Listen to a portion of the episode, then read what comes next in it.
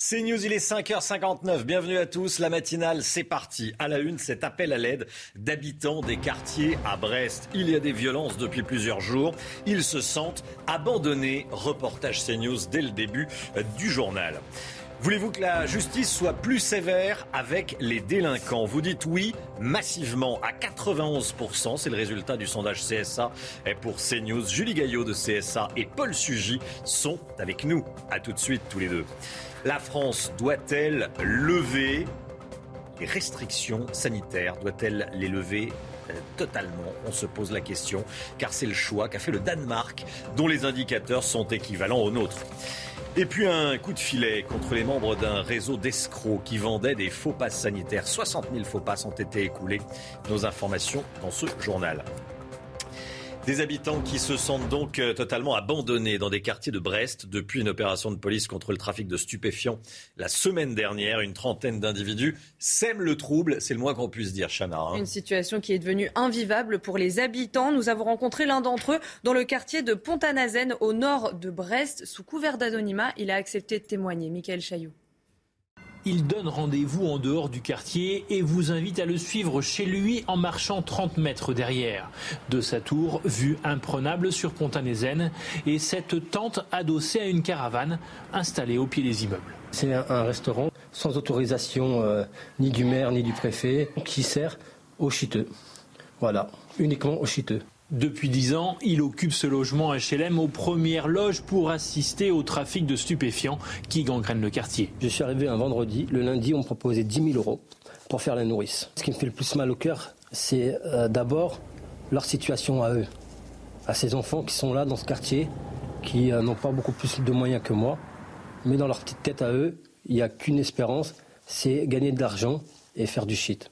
Les rodéos, les tirs de mortier, il n'en peut plus, mais impossible de quitter son HLM de pont Je suis prisonnier.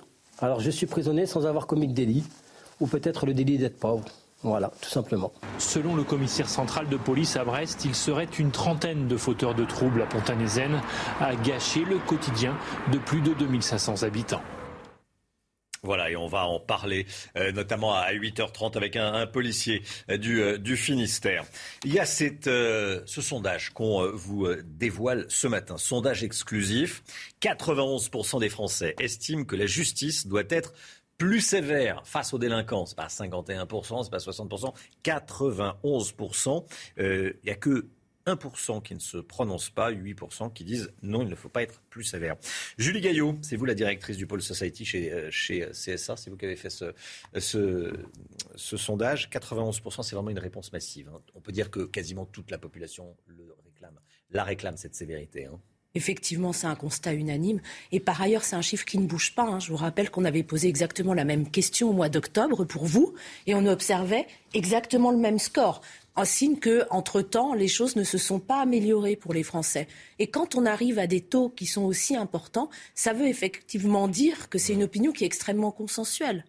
Elle est partagée par tous les Français, qu'ils soient de droite, de gauche, de jeunes ou moins jeunes. En fait, ça ne suscite plus de clivage politique. Oui, c'est ça qui est, important. Euh, Paul Sugy, la droite et la gauche le réclament. Mais le réclament, j'allais dire, de président en président, de gouvernement en gouvernement. Hein. J'ai trouvé qu'il y avait un clivage qui était malgré tout un tout petit peu intéressant, c'est mhm. de voir que en fait, les CSP+, sont beaucoup moins nombreuses que euh, les couches populaires à réclamer cette sévérité. C'est-à-dire que le euh, sentiment d'injustice des Français est vraiment massivement présent euh, chez les personnes qui vivent dans les couches sociales défavorisées. Et donc, il y a cette impression peut-être que la justice est devenue un truc d'intello. Et quand on suit les débats, parce que Emmanuel Macron a lancé une très grande consultation sur la justice, euh, eh bien avec des états généraux qui se prolongent, qui accouchent de commissions, de sous-commissions, de rapports, etc. On a l'impression qu'en fait le fonctionnement de la justice est devenu quelque chose de très hermétique, très incompréhensible euh, pour les Français, qui eux au quotidien voient surtout que la justice ne garantit pas la sécurité dans laquelle ils aimeraient vivre.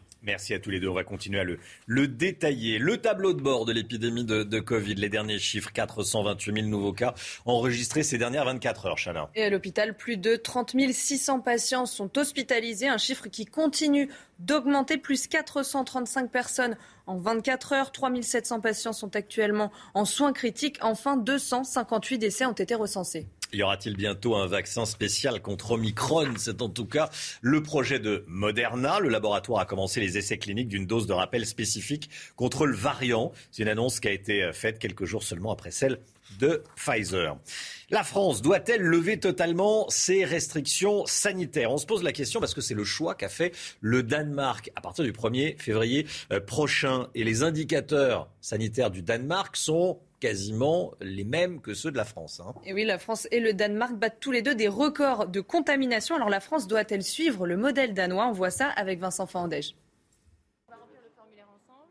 Au 25 janvier, on comptait en France plus de 5000 nouveaux cas pour un million d'habitants. 7158 au Danemark. Proportionnellement à la population, le royaume nordique est donc plus touché par le Covid que la France. Pourtant, et malgré un timide allègement des mesures mi-février, le passe vaccinal est entré en vigueur ici. Au Danemark, il n'y aura plus aucune restriction dans cinq jours. À partir du 1er février, le Danemark sera à nouveau ouvert, complètement ouvert. Cela marque une transition vers une nouvelle ère pour nous tous. Nous sommes prêts à sortir de l'ombre du coronavirus. Nous disons au revoir aux restrictions et bienvenue dans la vie que nous connaissions avant le coronavirus. Terminé donc le pass sanitaire et le port du masque, entre autres. Mais les autorités sanitaires danoises jugent la couverture vaccinale suffisante 80% des habitants sont entièrement vaccinés, 60% ont reçu une dose de rappel. Au 1er février, il sera seulement recommandé de s'isoler pendant 4 jours en cas de test positif. Le port du masque, lui, conseillé uniquement. Voilà, je vous pose la question ce matin sur le compte Twitter de CNews. Est-ce qu'il faut suivre le Danemark? Covid Le Danemark lève ses restrictions malgré des cas records. La France doit-elle faire pareil pour l'instant? Vous dites oui à 87% et non à 13%. Voilà, on verra un petit peu plus tard les, résultats. La Haute-Garonne est le département métropolitain où le taux d'incidence est le plus élevé. Il a progressé de 40% en une semaine. Hein. Et oui, pour attendre 5040 cas pour 100 000 habitants aujourd'hui. Le variant Omicron n'y est pas pour rien. Il représente plus de 90%, 98% des cas en Haute-Garonne. Illustration au CHU de Toulouse avec Jeanne Cancard et Jean-Luc Thomas. Ce centre de dépistage du CHU de Toulouse reçoit encore beaucoup de monde. En Haute-Garonne, le taux d'incidence atteint 5040 cas positifs pour 100 000 habitants.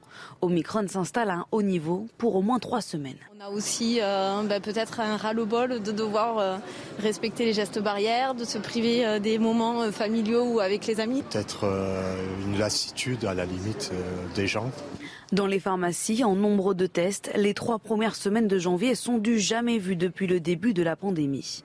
Donc énormément, énormément de tests, énormément de positifs, forcément, et le taux, taux de positifs quand même euh, assez exceptionnel.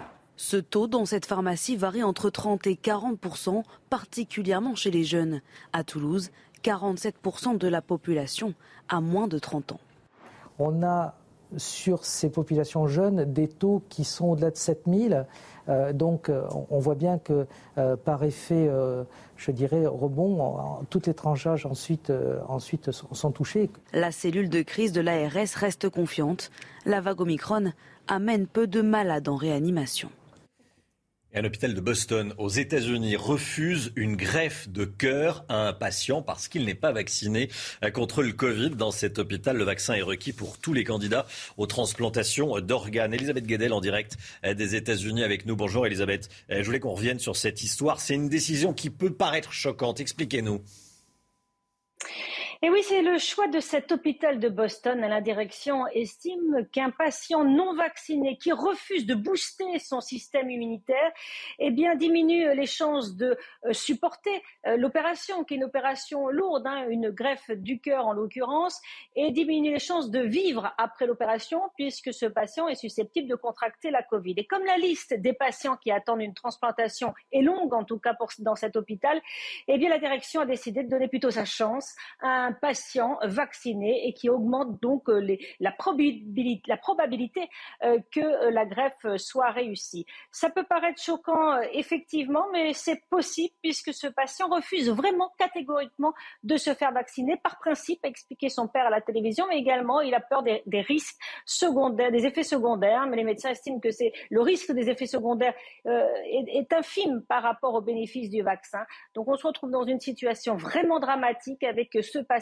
jeune, à 31 ans, père de famille, euh, qui est, rayé de la liste des transplantations dans cet hôpital, mais trop faible, très affaibli euh, pour être transporté dans un autre hôpital qui accepterait des patients non vaccinés.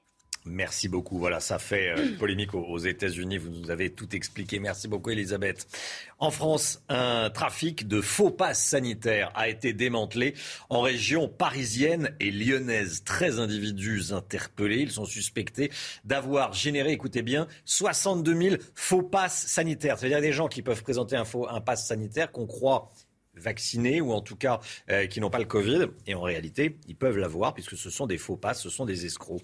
Euh, ce qui les a trahis, euh, c'est qu'ils auraient notamment utilisé l'identité d'un infirmier de la région d'Angers. Et là, il y a eu enquête. Tous les détails avec Yann Effelé et Raphaël Rip. Tout commence avec le signalement de l'Ordre des infirmiers de la Loire et d'un médecin de l'assurance maladie. Il remarque des milliers de passes sanitaires établis au nom d'un infirmier d'Angers. Problème, ce professionnel n'avait jamais vacciné personne, son compte a été piraté, il a déposé plainte. Des enquêteurs se penchent sur l'affaire, les investigations portent sur des faits d'escroquerie en bande organisée, blanchiment aggravé et atteinte à des données personnelles. Hier matin, huit suspects sont interpellés dans la région lyonnaise. En parallèle, une autre enquête à Paris aboutit à l'arrestation de cinq personnes. Parmi elles, trois sont soupçonnés d'être des pirates informatiques. Ils ont entre 22 et 29 ans et auraient usurpé l'identité de 35 médecins partout en France pour générer ces faux passes sanitaires. En tout, ils en auraient produit plus de 62 000, des documents frauduleux ensuite vendus à des personnes non vaccinées. La fusillade de la rue d'Isly à Alger est impardonnable pour la République. C'est ce qu'a dit Emmanuel Macron hier devant les, représentants des rapatriés d'Algérie, euh, les pieds noirs qui ont été reçus euh, à l'Élysée par le président de la République. Oui, en 1962, des dizaines de manifestants pro-Algérie française avaient été tués par l'armée française. Le chef de l'État parle de massacre. Avec ses déclarations, Emmanuel Macron fait un pas de plus vers ses rapatriés algériens. Écoutez. En métropole, le drame fut passé sous silence. 60 ans après, la France reconnaît cette tragédie. Et je le dis aujourd'hui haut et clair, ce massacre du 26 mars 1962 est impardonnable pour la République. Toutes les archives françaises sur cette tragédie pourront être consultées et étudiées librement. Cette fusillade est impardonnable pour la République. Les mots sont forts. Euh, ce sont ceux d'Emmanuel Macron. Paul Sugy, c'était nécessaire de, le dire? C'était nécessaire à deux titres, Romain. Mmh. D'abord parce que euh, les pieds noirs étaient les grands oubliés de la mémoire sur la guerre d'Algérie. Même les harkis étaient mieux traités, notamment depuis les propos qu'a tenus le président Jacques Chirac à leur endroit. Mais les pieds noirs, personne n'osait en parler. Ils étaient un petit peu la mauvaise conscience coloniale de la France. Et c'était d'autant plus nécessaire que Emmanuel Macron lui-même avait donné une version unilatérale de la mémoire de la guerre d'Algérie lorsqu'il avait parler de euh, crimes contre l'humanité en parlant de la colonisation française. Donc c'était un rattrapage pour Emmanuel Macron et un rattrapage pour l'histoire et donc euh, pour ces deux raisons absolument nécessaires. On va y revenir à 6h50 eh, avec vous, Paul. Un maire décroche le portrait du président de la République de la salle du conseil municipal. C'est le maire, le maire de Lavorette dans le Tarn-et-Garonne. Il n'a pas digéré les propos d'Emmanuel Macron qui avait dit dans le Parisien vouloir emmerder les non-vaccinés. C'est vrai qu'on a, ça a fait polémique. Et cet élu n'est ni anti-vax ni anti-pass sanitaire, mais il a déposé plainte contre Emmanuel Macron. Selon lui, ses propos sont une atteinte à la dignité du citoyen. Jean-Luc Thomas l'a rencontré.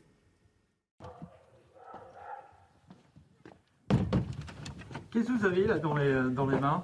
Euh, J'ai des réponses en fait à des courriers de soutien euh, qui sont arrivés à la mairie. Et euh, donc voilà, ben, je, vais poster les réponses parce que je tiens à répondre à celles et ceux qui comprennent que les valeurs républicaines, les valeurs de dignité ont un sens.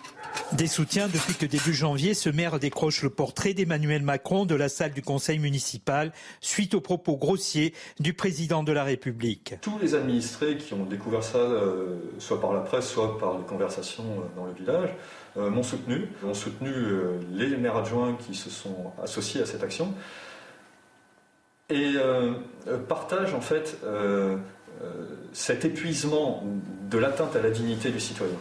La préfète du Tarn-et-Garonne n'apprécie pas le geste, elle le signale au procureur. Le maire, de son côté, porte plainte contre la préfète pour abus de pouvoir, saisit François Molins, le plus haut magistrat de la République, contre Emmanuel Macron. Les mots qu'il a utilisés, et avec ses propos, qui ne sont pas les premiers, mais c'était sans doute les propos de trop, a outragé la fonction qu'il occupe. Donc c'est un délit qui existe. Un maire est officier de police judiciaire. Il a obligation de signaler au procureur un fait qu'il juge délictueux. Bon, oui. on coupe un petit peu les cheveux en, les cheveux en quatre, mais bon, après, c'est le, c'est un maire qui. Votre avis, Paul Sugy Il a raison ou tort? Je, je pense qu'en règle générale, tout ce qui touche à la judiciarisation du débat politique est pas souhaitable et qu'on a vraiment atteint des sommets euh, euh, complètement déments pendant ce quinquennat. Euh, c'est pas un recours souhaitable. quand on a, d'autres choses à faire, un différent politique, on le règle dans les urnes. Je suis assez d'accord avec vous. Regardez, tiens, un diamant noir de plus de 550 carats est mis aux enchères chez Sotheby's. Euh, il devrait se vendre entre 4 et 7 millions euh, de dollars. C'est une pièce d'exception. Euh, il a été baptisé The Enigma. L'énigme, bon. pourquoi? Parce que ses origines sont mystérieuses. Il est possible que ce diamant provienne de l'espace, Chana. Et selon un conservateur, selon un conservatoire au musée d'histoire naturelle de Los Angeles, la plupart des diamants de ce type ont entre 2 et 3 milliards d'années. C'est fou, hein 555 carats, 4 à 7 millions de, de dollars. Et alors, ce qui, ce qui m'étonne, c'est qu'on ne puisse pas le, le, vérifier d'où il vient. Voilà. On, connaît le prix de départ des enchères? Il est magnifique. Euh, non, je crois que non, c'est non, non. La valeur 4 à 7 millions de dollars. C'est l'information que je peux vous donner. 4 à 7 millions à peu près. C'est pas possible que ça monte un petit peu plus. Je vais chez Sotheby's. Pardon, c'est surtout que ça ressemble à un gros caillou. On peut marcher, dessus dans, sur une plage, on ne sait pas ce que c'est. c'est pas mal. C'est trop gros pour être monté sur une bague. C'est un peu gros pour être monté sur une bague, effectivement. C'est ce que le mettre euh, autour du cou.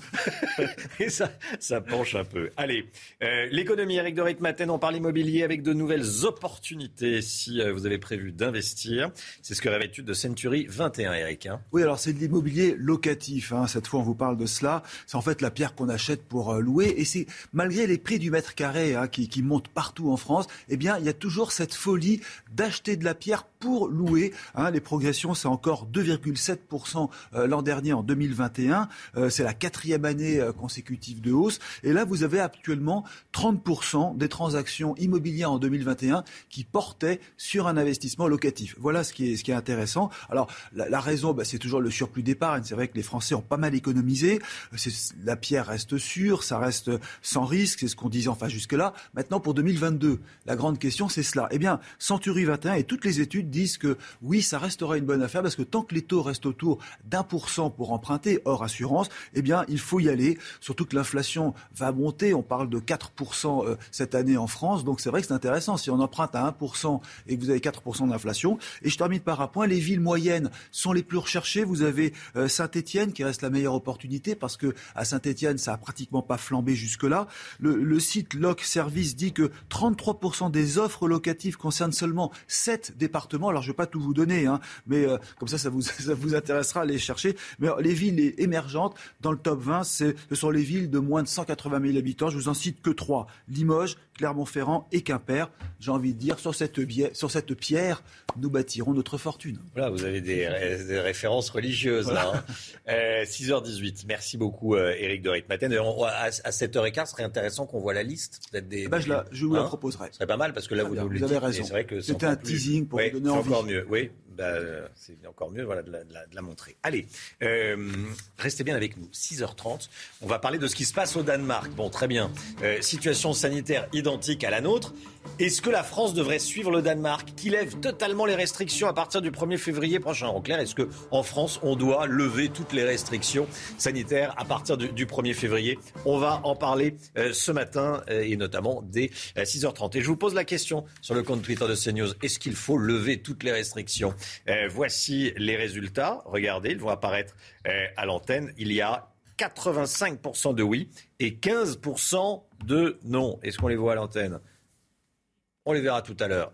Qu'est-ce qu'on me dit? Ça grésille dans mon oreillette. Tout à l'heure. Allez, euh, restez bien avec nous sur CNews. À tout de suite.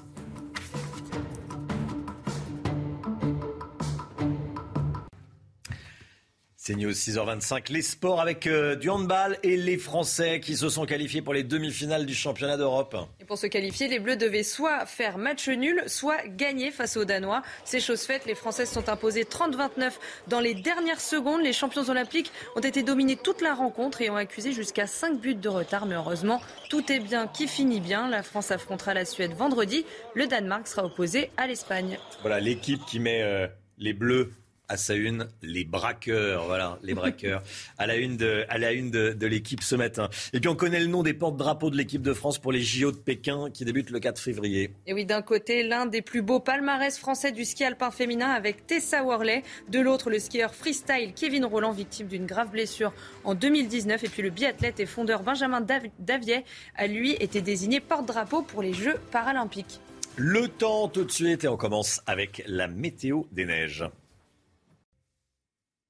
Alexandra Blanc, le soleil brille à Marseille. Hein. Oui, toujours ce contraste entre les régions du nord où le temps reste nuageux et le sud. Regardez, c'était hier matin du côté de Marseille avec un ciel parfaitement dégagé. On attend en moyenne 12 à 13 degrés pour la cité phocéenne. Regardez le marché aux poissons qui attire chaque jour des centaines de personnes. Allez, au programme donc un temps contrasté ce matin avec un temps très nuageux, très brumeux sur les trois quarts du pays, notamment entre la Garonne, le Massif central ou encore en allant vers le Val de Saône et les Ardennes avec parfois des brouillards locaux localement givrant et donc les routes qui se transforment en véritable patinoire. Quelques entrées maritimes également en direction de la Côte d'Azur. Dans l'après-midi, retour des averses sur les régions du nord, entre la Côte d'Opale, la région nord ou encore les Ardennes, avec localement quelques petites averses. Mais plus vous irez vers le sud, plus vous aurez du grand beau temps, avec le maintien du Mistral en basse vallée du Rhône. Côté température, il fait froid ce matin, moins 7 degrés au Puy-en-Velay ou encore moins 2 degrés pour le Pays Basque. Et dans l'après-midi, les températures plafonnent au nord, journée quasiment sans dégel en Bourgogne, avec seulement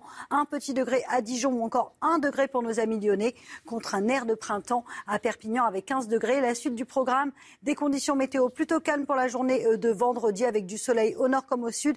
Et puis samedi, petite dégradation, retour des averses sur le nord-est et plein soleil dans le sud.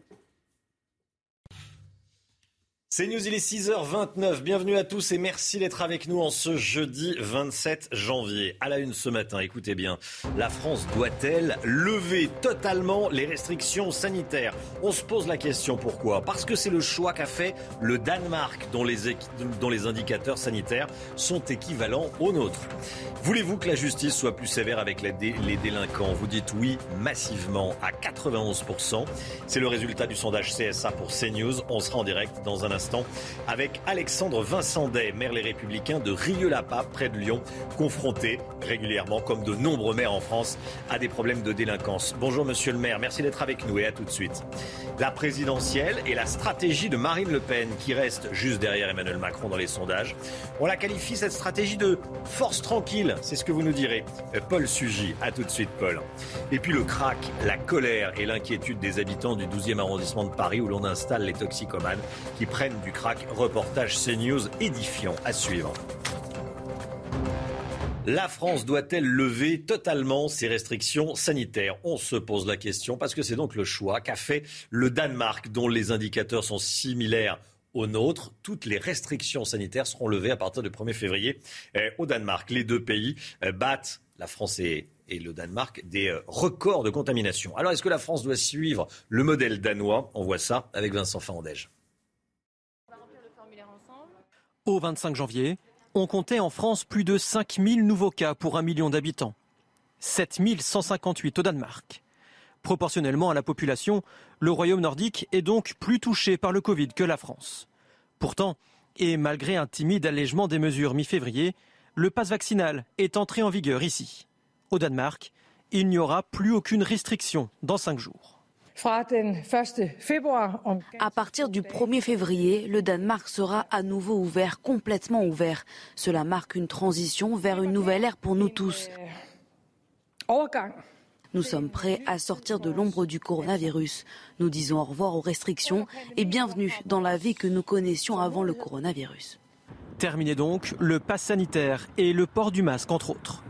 Mais les autorités sanitaires danoises jugent la couverture vaccinale suffisante 80% des habitants sont entièrement vaccinés, 60% ont reçu une dose de rappel. Au 1er février, il sera seulement recommandé de s'isoler pendant 4 jours en cas de test positif. Le port du masque, lui, conseillé uniquement. Voilà, et on vous pose la question sur le compte Twitter de CNews. Le Danemark lève ses restrictions malgré ses cas records. La France doit-elle faire pareil? Regardez les résultats. 86% de oui, 14% de non. Vous êtes déjà euh, près de 800 à avoir voté. Vous allez sur le compte Twitter de CNews. C'est pas un sondage, hein. c'est une consultation euh, de ceux qui euh, vont sur le compte Twitter de, CNews et qui veulent donner leur avis. ce sondage, par contre, là, c'est scientifique exclusif qu'on vous dévoile ce matin dans la matinale. 91% des Français estiment que la justice doit être plus sévère face aux délinquants. Résultat massif de la base d'opinion CSA pour CNews. Un sentiment qui est partagé par toutes les classes socioprofessionnelles et tous les bords politiques. Tous les chiffres avec Sophia Dolé. Regardez. Sur les 1000 personnes interrogées les 25 et 26 janvier dernier, un peu plus de 9 sur 10 ont répondu oui à la question la justice doit-elle être plus sévère face aux délinquants? Une volonté de plus grande sévérité partagée par toutes les catégories socioprofessionnelles. 89% des 18-24 ans, 88% des cadres ou chefs d'entreprise et 92% des inactifs. Seuls 8% des hommes et 9% des femmes pensent que la justice ne doit pas faire preuve de plus de sévérité. Une quasi-unanimité également en fonction des idées politiques des personnes sondées. 83% des sympathisants de gauche, 92% des personnes se déclarant au centre et 97% des personnes partageant les idées de droite et de l'extrême droite. Seuls 9% de proches de la France insoumise ou 7% des sympathisants du parti Reconquête s'opposent à plus de fermeté de la part de la justice. Et comme tous les matins, on vous propose de parler de, on vous dit, euh, Parlez-nous, donnez-nous votre avis. Euh, c'est votre avis, c'est la chronique euh, tous les matins dans, la matinale. Le dernier sondage CSA donc pour CNews qu'on vient de voir euh, révèle que 91% des Français estiment que la justice doit être plus sévère face aux délinquants. Qu'en pensez-vous? Est-ce que la justice est assez sévère? C'est votre avis. Les peines ne sont pas assez sévères ou, ça ça dure pas longtemps, c'est du que du sursis, donc ils disent pourquoi pas recommencer, de toute façon ça changera rien. Ok, je suis d'accord, il faudrait que ce soit bien plus puni par la loi, en fait, tout simplement. Mais par exemple, un dealer euh, qui prend plus cher qu'une personne qui viole, bah, ça, c'est inadmissible. Un enfermement strict, euh, bah, une fois qu'il ressort de prison, euh, c'est des récidivistes, donc c'est pas, pas une solution. La justice ne fait pas ce qu'elle doit faire. effectivement, le chauffeur de bus qui a été agressé, bah, ses agresseurs ont dormi chez eux le soir. Voilà, c'est votre avis tous les matins dans la matinale CNews. La présidentielle, Marine Le Pen au coude à coude avec Valérie Pécresse est dans les sondages pour une place au, second tour. La candidate du RN qui reste quand même juste derrière le président de la République. Hein, euh, elle est au, second tour dans de nombreux sondages. Euh, elle choisit une stratégie bien différente de celle d'Éric Zemmour. Euh, Marine Le Pen se fait discrète, elle réagit peu aux attaques de ses concurrents. Paul Sugy, c'est la stratégie de la force tranquille. On peut la qualifier ainsi? Imperturbable, ou presque. C'est-à-dire que Marine Le Pen euh, ne désigne jamais Éric Zemmour nommément dans ses discours lorsqu'elle s'en prend, malgré tout, à l'agressivité ou à la brutalité euh, dont elle pense que sa campagne est empreinte. Elle va choisir toujours un vocabulaire beaucoup plus apaisé et finalement, elle profite de cette opportunité qui lui est donnée pour défendre les idées qui ont toujours fait le fonds de commerce du Rassemblement national, mais d'une façon finalement beaucoup plus euh, paisible que la façon dont lui, Éric Zemmour, a installé la campagne de la polémique permanente. C'est presque presque une opportunité. Simplement, il faut pour cela qu'elle confirme malgré tout qu'elle n'est pas euh, dans un simple entre-deux, une forme de réinvention du en même temps. C'est-à-dire euh, en même temps, à la fois d'accord avec les constats euh, d'Éric Zemmour et en même temps d'accord aussi avec ceux qui lui reprochent d'être trop agressif et au fond de faire augmenter la violence du débat d'idées. En, tout cas, pour l'instant, cette stratégie est, payante. Marine Le Pen, d'abord, semble ne pas avoir enregistré pour le moment de défection trop importante au sein de ses rangs. A même réussi à ressouder ses plus proches collaborateurs autour finalement d'une sorte de confiance généralisée dans sa candidature. Et puis, ben, pour l'instant, les sondages continuent d'imaginer qu'elle pourrait être de nouveau euh, l'adversaire d'Emmanuel Macron au second tour. Merci beaucoup, Paul Sugy. C'est aujourd'hui le, début de la campagne des parrainages à l'élection euh, présidentielle. Les maires et les élus qui peuvent parrainer vont recevoir à partir d'aujourd'hui le document qu'ils devront renvoyer euh, s'ils souhaitent parrainer euh, un candidat, Chana. Hein. Et chaque parrainage sera ensuite publié par le Conseil constitutionnel. Et c'est un problème pour plusieurs élus qui réclament le retour des parrainages anonymes et qui refusent tout simplement de donner leur précieux sésame. Mathieu Devez et Émilien Lacroix. Le maire de La Chelle dans l'Oise est très sollicité ces derniers temps. Pas par ses 761 administrés, mais par des candidats à l'élection présidentielle en quête de parrainage. Des demandes auxquelles il répond toujours de la même façon. Moi, pour ma part, je ne, souhaite pas participer et je ne souhaite pas donner euh, mon parrainage à, qui que ce soit. Euh, dans ce mandat, au niveau de la, commune, donc j'ai un budget à gérer, j'ai du personnel et euh, on a été élu pour justement répondre à toutes les questions de, nos administrés. Et ces élections présidentielles me semblent assez lointaines. À moins de trois mois de l'élection présidentielle, de nombreux élus décident de passer leur tour comme ce maire sans étiquette politique. Après avoir donné son parrainage à François Fillon en 2017, il s'est senti trahi et souhaite désormais garder sa neutralité vis-à-vis de ses administrés. De plus en plus, euh, des opinions différentes s'expriment.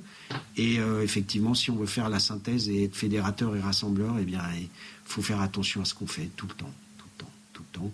Et puis, euh, en effet, dans nos petites communes, on ne fait pas du tout de politique politicienne. On est là avant tout pour servir et sans arrière-pensée. La tâche est donc rude pour les candidats qui ont jusqu'au 4 mars pour obtenir leur 500. Ah, il y a eu un petit problème à la fin de ce, euh, de ce reportage. Euh, courage si vous prenez les transports en commun ce matin en Ile-de-France. Plusieurs syndicats de la SNCF appellent à la grève. Hein. Et des perturbations sont attendues. On va les regarder ensemble. Sur le RER A, trois trains sur quatre sont prévues. La situation sera plus compliquée sur le RERB. Voilà, vous voyez toutes les perturbations prévues pour la journée. La colère de la mairie de Paris après l'annonce du déplacement des toxicomanes du nord au sud de la capitale. Le premier adjoint d'Anne Hidalgo, dit-il, veut tout faire pour l'empêcher. Hein. Du côté des habitants du 12e arrondissement, où seront prochainement installés ces consommateurs de crack, c'est l'inquiétude. Reportage signé Régine Delfour et Fabrice Elsner. C'est sur ce terrain, à cheval entre le 12e arrondissement de Paris et Charenton-le-Pont, que les toxicomanes du nord-est de la capitale devraient être déplacés. Cette nouvelle inquiète les riverains. Un quartier assez euh, familial avec pas mal euh, d'écoles.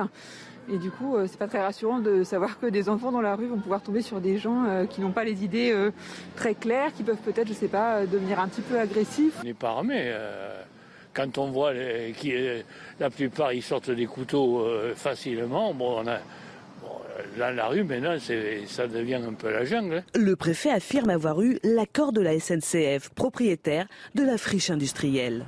Mais les élus des communes concernées dénoncent cette décision prise sans concertation l'indignation, la révolte, la colère et surtout euh, l'envie euh, concrètement de se mobiliser. Écoutez, à la fois de la consternation, de la stupéfaction et puis de la révolte. Euh. Et avec le soutien de la mairie de Paris, ils feront tout pour empêcher cette installation. Donc, ce temps entre l'annonce et l'exécution, c'est un temps utile politiquement pour y faire obstacle. Nous avons bien l'intention d'y faire obstacle.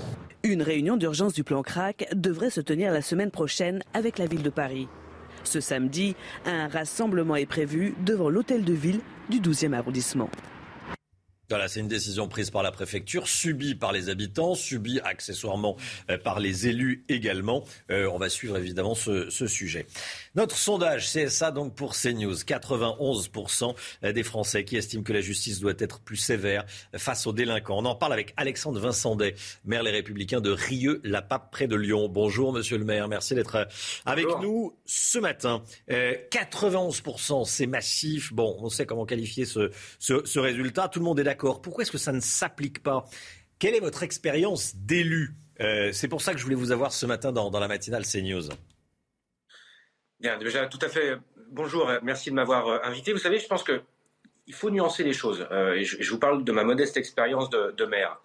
Euh, c'est vrai qu'on va se rendre compte de deux choses. Vous avez parfois euh, euh des, des, délinquants qui sont attrapés, notamment pour des faits de violence, violence sur, sur des policiers, menaces sur des élus, ça a été mon cas, qui parfois on va dire, faute de preuves, sont rapidement relâchés. Dans le même temps, ce que je peux constater, notamment ces derniers mois, euh, et c'est le cas sur, euh, sur Rieux-la-Pape, la commune euh, que j'administre, euh, vous avez un certain nombre d'arrestations qui sont suivies euh, de déferments, de condamnations qui sont extrêmement sévères, et euh, petit à petit, on est en train de le voir avec le travail que nous faisons depuis maintenant plusieurs années, on est en train de regagner le terrain que nous avions perdu après le confinement.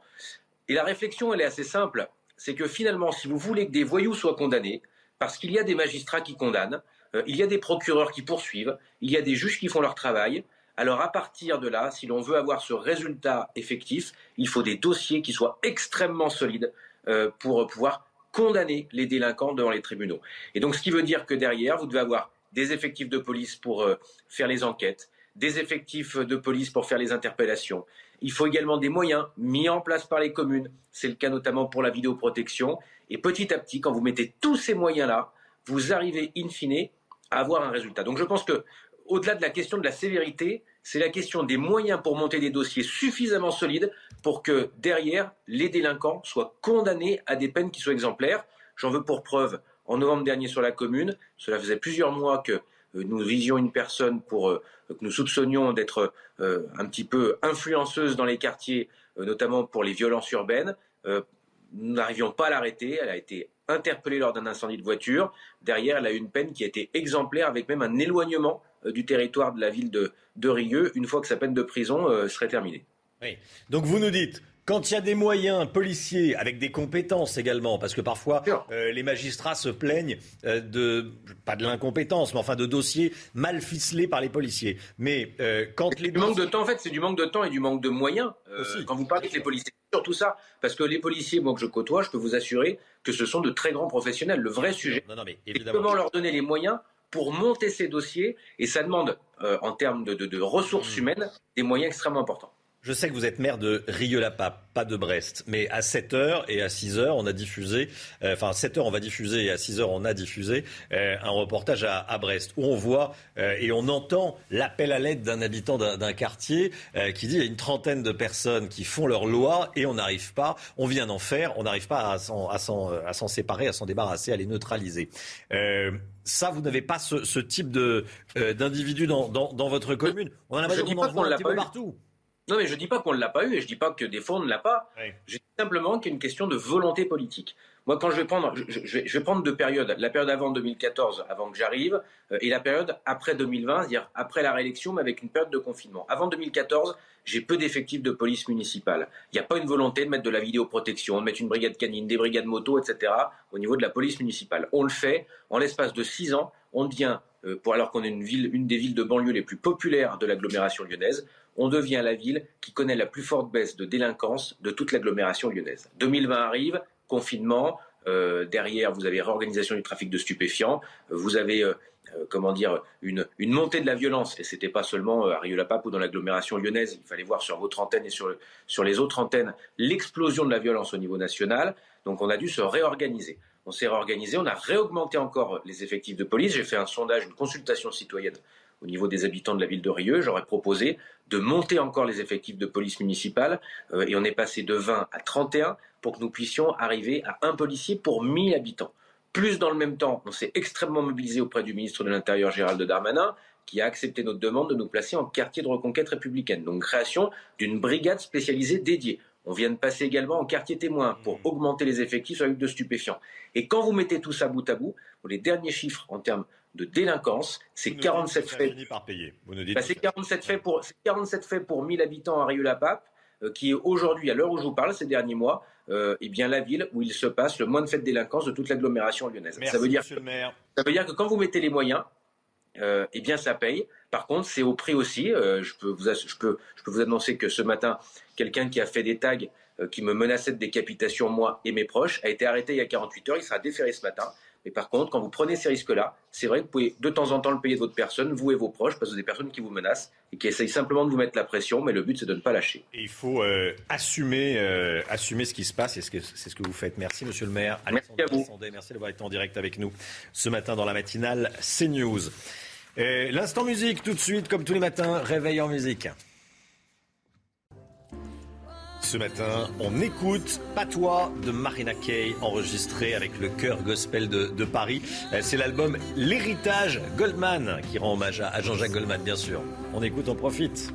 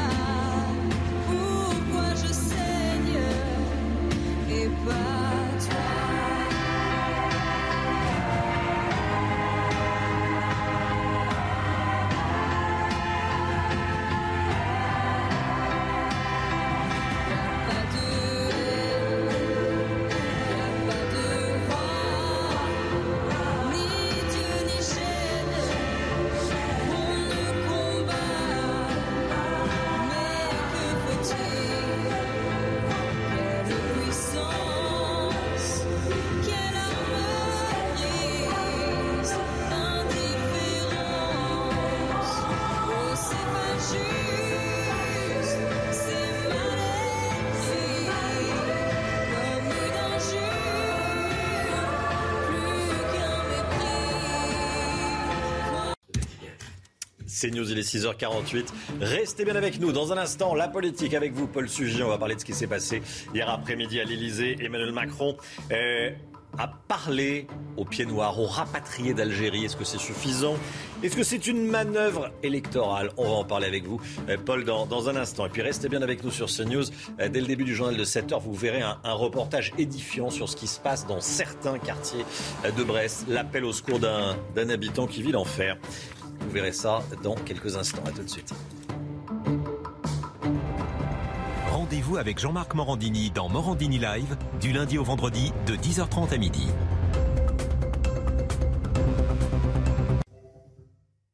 C'est News 6h54, la politique avec vous, Paul Sugy. Euh, Emmanuel Macron a reçu hier à l'Elysée des représentants des familles de rapatriés d'Algérie, les pieds noirs, et a notamment reconnu que la France avait massacré, euh, le terme est fort, injustement, des dizaines d'entre eux le 26 mars 1962. Déjà, rappelez-nous ce qui s'était passé ce jour-là. Alors, le 26 mars 1962, les accords d'Évian ont été signés il y a une semaine à peu près. C'est le cessez-le-feu, mais une partie des Français d'Algérie, une grande partie d'entre eux, euh, refusent tout simplement de renoncer à l'Algérie française à laquelle ils ont tant cru et qu'ils ont tant chéri.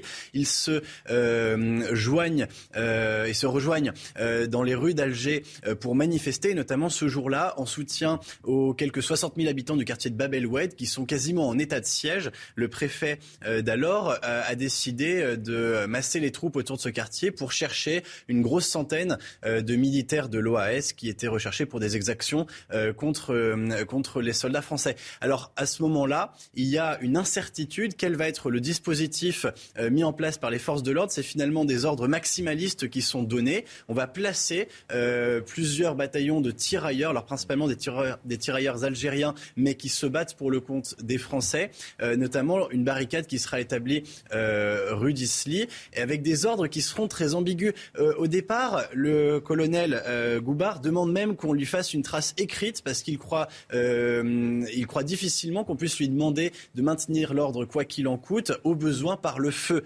contre des manifestants qui, eux, se rassemblent sans armes pour converger vers ce quartier de Bab el Oued. Et finalement, euh, au cours de la journée, alors que les manifestants passent par le point où, est établi le barrage, eh bien, une situation très confuse. Alors, on parle éventuellement de quelques tirs venus des fenêtres, mais tout cela est encore une fois euh, contestée hein, par ceux qui ensuite ont rapporté les faits. En tous les cas, une situation confuse fait en sorte que euh, le feu est ouvert par les soldats français sur les manifestants français sans armes et pacifiques. Et là, pendant 12 minutes, euh, c'est une fusillade sanglante qui fera, euh, selon un bilan officiel, 49 morts, en réalité probablement bien plus, peut-être même jusqu'au double. C'est un geste important, cette reconnaissance de la part du président de la République. Et c'est un geste important, même nécessaire. Euh, Jusqu'à maintenant, les pieds noirs étaient les grands oubliés de la mémoire algérienne. Le président français avait eu des mots euh, très durs à l'égard de la colonisation française, qu'il avait euh, qualifié de crime contre l'humanité en Algérie. Euh, et donc, les pieds noirs se sentaient finalement les grands exclus de cette mémoire, les grands coupables. Jusqu'à maintenant, aucune des exactions commises contre eux par les soldats français à l'époque n'avait été réellement reconnue. Donc, Emmanuel Macron ouvre euh, cette fois-ci une brèche, on va dire, dans euh, une mémoire peut-être un peu trop unilatérale, en tous les cas, euh, qui donnait l'impression d'être biaisée. Et puis, on sait aussi que les descendants des pieds noirs pèsent beaucoup, alors pas forcément sur l'ensemble du territoire français, mais dans certaines villes, notamment du sud de la France, sur la Côte d'Azur, etc. C'est une population qui peut représenter un vrai poids électoral. Donc, on peut bien sûr se demander, d'ailleurs, les adversaires d'Emmanuel Macron ne se sont pas privés de le faire, s'il y a des arrière-pensées. En tous les cas, c'était une parole qui était d'autant plus nécessaire qu'Emmanuel Macron avait beaucoup blessé euh, les rapatriés euh, par les propos qu'il avait tenus en 2017. Merci Paul, Paul Sugy. Soyez là, 8h15. Laurence Ferrari recevra Elisabeth Borne, ministre du Travail et de l'Emploi. Elisabeth Borne, interrogée, interviewée par euh, Laurence Ferrari, 8h15 dans la matinale. Il est 6h58. Le temps tout de suite, Alexandra Blanc. Alexandra, vous nous emmenez en Bretagne ce matin. hein Oui, où le temps reste nuageux une nouvelle fois aujourd'hui, puisque plus vous irez vers le sud, plus vous aurez du grand beau temps. En revanche, sur les régions du nord, toujours un temps assez mitigé avec ces nuages qui ont tendance à s'accrocher, avec d'ailleurs une petite nouveauté aujourd'hui, le retour de quelques averses sur les régions du nord. Alors ce matin, un peu à l'image des jours précédents, un temps très nuageux sur les trois quarts du pays. On retrouve également du brouillard le long de la Garonne ou encore entre le Val-de-Saône et les Ardennes. Et puis déjà quelques petites averses en remontant vers les Hauts-de-France. Plein soleil dans le sud, quelques entrées maritimes sont néanmoins attendues euh, sur la région niçoise. Dans l'après-midi, eh bien, retour de la pluie euh, sur le nord, quelques averses au nord de la Seine, principalement entre la côte d'Opale, le bassin parisien ou encore en allant vers les Ardennes. Dans le sud, toujours du plein soleil entre les Pyrénées, le Massif central ou encore les Alpes. Un petit peu de vent également en basse vallée du Rhône. Côté température, couvrez-vous ce matin, moins 7 degrés au Puy-en-Velay ou encore moins 2 degrés euh, pour Biarritz. Et dans l'après-midi, eh bien, les températures plafonnent en Bourgogne, seulement un petit degré cet après-midi. Aura également 1 degré seulement à Lyon contre 15 degrés à Perpignan ou encore à Ajaccio. Un vrai contraste donc selon les régions. Demain, temps agréable avant une dégradation prévue donc pour ce week-end, notamment samedi. C'est News, il est 6h59. Bienvenue à tous. Merci d'être avec nous. On est le jeudi 27 janvier. Ce matin, vous allez entendre euh, dans un instant l'appel à l'aide d'un Brestois qui vit dans un quartier dangereux qu'il ne peut pas quitter faute de moyens financiers, menaces, trafic de drogue au pied de l'immeuble et incapacité à neutraliser 30 délinquants qui tiennent la cité. Reportage dans un instant et puis on va en parler avec vous, Nathalie Elimas. Bonjour, Madame la Ministre, secrétaire d'État chargée de l'éducation prioritaire. Et avec vous, Guillaume Perrault, rédacteur en chef du Figaro Vox. Bonjour Guillaume. Et à tout de suite, eh, tous les deux. Donc des habitants se sentent totalement abandonnés dans des quartiers de Brest depuis une opération de police contre le trafic de stupéfiants. La semaine dernière, une trentaine d'individus sèment le trouble, Chana. Une situation qui est devenue invivable pour les habitants. Nous avons rencontré l'un d'entre eux dans le quartier de, Pontanez- de Pontanézen au nord de Brest. Sous couvert d'anonymat, il a accepté de témoigner. Michael Chailloux. Il donne rendez-vous en dehors du quartier et vous invite à le suivre chez lui en marchant 30 mètres derrière. De sa tour, vue imprenable sur Pontanézen et cette tente adossée à une caravane installée au pied des immeubles. C'est un, un restaurant sans autorisation euh, ni du maire ni du préfet qui sert aux chiteux. Voilà, uniquement aux chiteux. Depuis 10 ans, il occupe ce logement HLM aux premières loges pour assister au trafic de stupéfiants qui gangrène le quartier. Je suis arrivé un vendredi. Le lundi, on me proposait 10 000 euros pour faire la nourrice. Ce qui me fait le plus mal au cœur, c'est euh, d'abord leur situation à eux, à ces enfants qui sont là dans ce quartier, qui euh, n'ont pas beaucoup plus de moyens que moi. Mais dans leur petite tête à eux, il n'y a qu'une espérance, c'est gagner de l'argent et faire du shit. Les rodéos, les tirs de mortier, il n'en peut plus, mais impossible de quitter son HLM de Pontanézen. Je suis prisonnier. Alors je suis prisonnier sans avoir commis de délit, ou peut-être le délit d'être pauvre. Voilà, tout simplement. Selon le commissaire central de police à Brest, il serait une trentaine de fauteurs de troubles à Pontanézen à gâcher le quotidien de plus de 2500 habitants. Voilà, et on va en débattre dans euh, un instant et on va commenter ce, euh, ce, ce reportage. Ce sondage exclusif qu'on vous dévoile ce matin est dans la matinale. 91% des Français estiment que la justice doit être plus sévère face aux délinquants. C'est la balise d'opinion CSA pour CNews.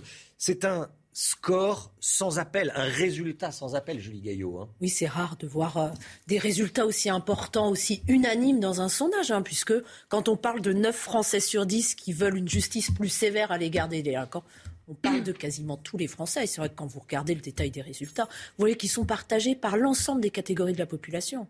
Jeunes, moins jeunes, sympathisants de droite, sympathisants de gauche également. Donc c'est plus une question qui suscite un clivage politique à l'intérieur de la population française. C'est plus une question de droite et de gauche. Euh, restez bien avec nous, euh, Julie. Les derniers chiffres de l'épidémie en France 428 000 nouveaux cas enregistrés ces dernières 24 heures. 428 000 nouveaux cas. hein. Et à l'hôpital, plus de 30 600 patients hospitalisés, un chiffre qui continue d'augmenter, plus 435 personnes en 24 heures, 3 700 patients sont actuellement en soins critiques, enfin 258 décès ont été recensés. Alors, cette question que je vous pose ce matin euh, sur le compte Twitter de, CNews. Voilà, on a vu les chiffres de la France. Au Danemark, c'est quasiment la même situation. Nombre de contaminations record. Et pourtant, le Danemark lève les restrictions à partir du 1er février prochain. Alors, je vous pose cette question. Est-ce qu'il faut faire pareil en France? Le Danemark lève ses restrictions malgré euh, le nombre de cas records. La France doit-elle faire pareil? Vous dites oui à 87%, non à 13%. Attention, c'est pas un sondage, c'est une consultation. On en parle ce matin avec Nathalie Elimas, secrétaire d'État chargée de l'éducation prioritaire, et Guillaume Perrault, rédacteur en chef du Figaro Vox. Euh, vous auriez répondu quoi, tiens, Nathalie Elimas Faut lever les restrictions ou pas? Sur les restrictions sanitaires, sur la Oui, deuxième question oui, oui. Bah, C'est ce qu'on est en train de faire progressivement. Le Premier ministre a déroulé un, calendrier. euh, Là, il lève euh, tout, hein. Il lève tout à partir du 1er Alors février. ça, hein. c'est la stratégie qui a été choisie par du pays. Ces pays. La nôtre est différente. Voilà. Je vais quand même vous dire quelque chose qui est très intéressant sur la levée de ces restrictions et les protocoles en général. En France, on a tout fait pour garder les écoles ouvertes. Eh bien, je peux vous dire, moi qui voyage, qui fais des déplacements à l'étranger, notamment en Europe, c'est plébiscité et c'est même envié euh, par euh, nos voisins. Donc nous avons notre stratégie, nous la déroulons, évidemment sous couvert de ne pas voir arriver un nouveau variant d'ici là. Mais voilà, on a une ligne, on s'y tient, tester beaucoup, vacciner beaucoup et on avance dans ce sens. Voilà. Alors, les, encore une fois, c'est, euh, c'est pas un sondage, hein, mais euh, les, les gens qui votent sur le compte Twitter de CNews sont euh, massivement pour une levée euh, rapide. Eh ben, je le comprends bien, ça fait deux ans qu'on y est, on a tous envie de pouvoir respirer à nouveau, bien Oui. sûr. Guillaume, un commentaire Il faudrait, il faudrait regarder si la situation sanitaire du Danemark est exactement comparable à celle Oui, de oui, la oui, France. oui. Ah oui, oui, En c'est- termes de vaccination est-ce qu'ils en- également. Est-ce qu'ils Oui, oui. en sont exactement au même Vaccination et nombre de cas records, c'est oui, oui. Alors dans ce cas, euh, on ne peut que. Ah, c'est pour ça que je pose la question, oui, sinon Bah, ouais, ouais. euh, Dans ce cas, évidemment, moi, je suis favorable à la levée euh, de toutes les mesures restrictives le plus vite possible, le plus, le plus massivement possible. Allez, on va parler de, Brest. Euh, on a vu ce, monsieur, euh, il s'était confié à nos confrères du Télégramme. Euh, on l'a vu, on a envoyé une équipe, Michael Chailloux est allé le, rencontrer, ça a été un, tournage compliqué. Et on le voit, il se dit prisonnier chez lui.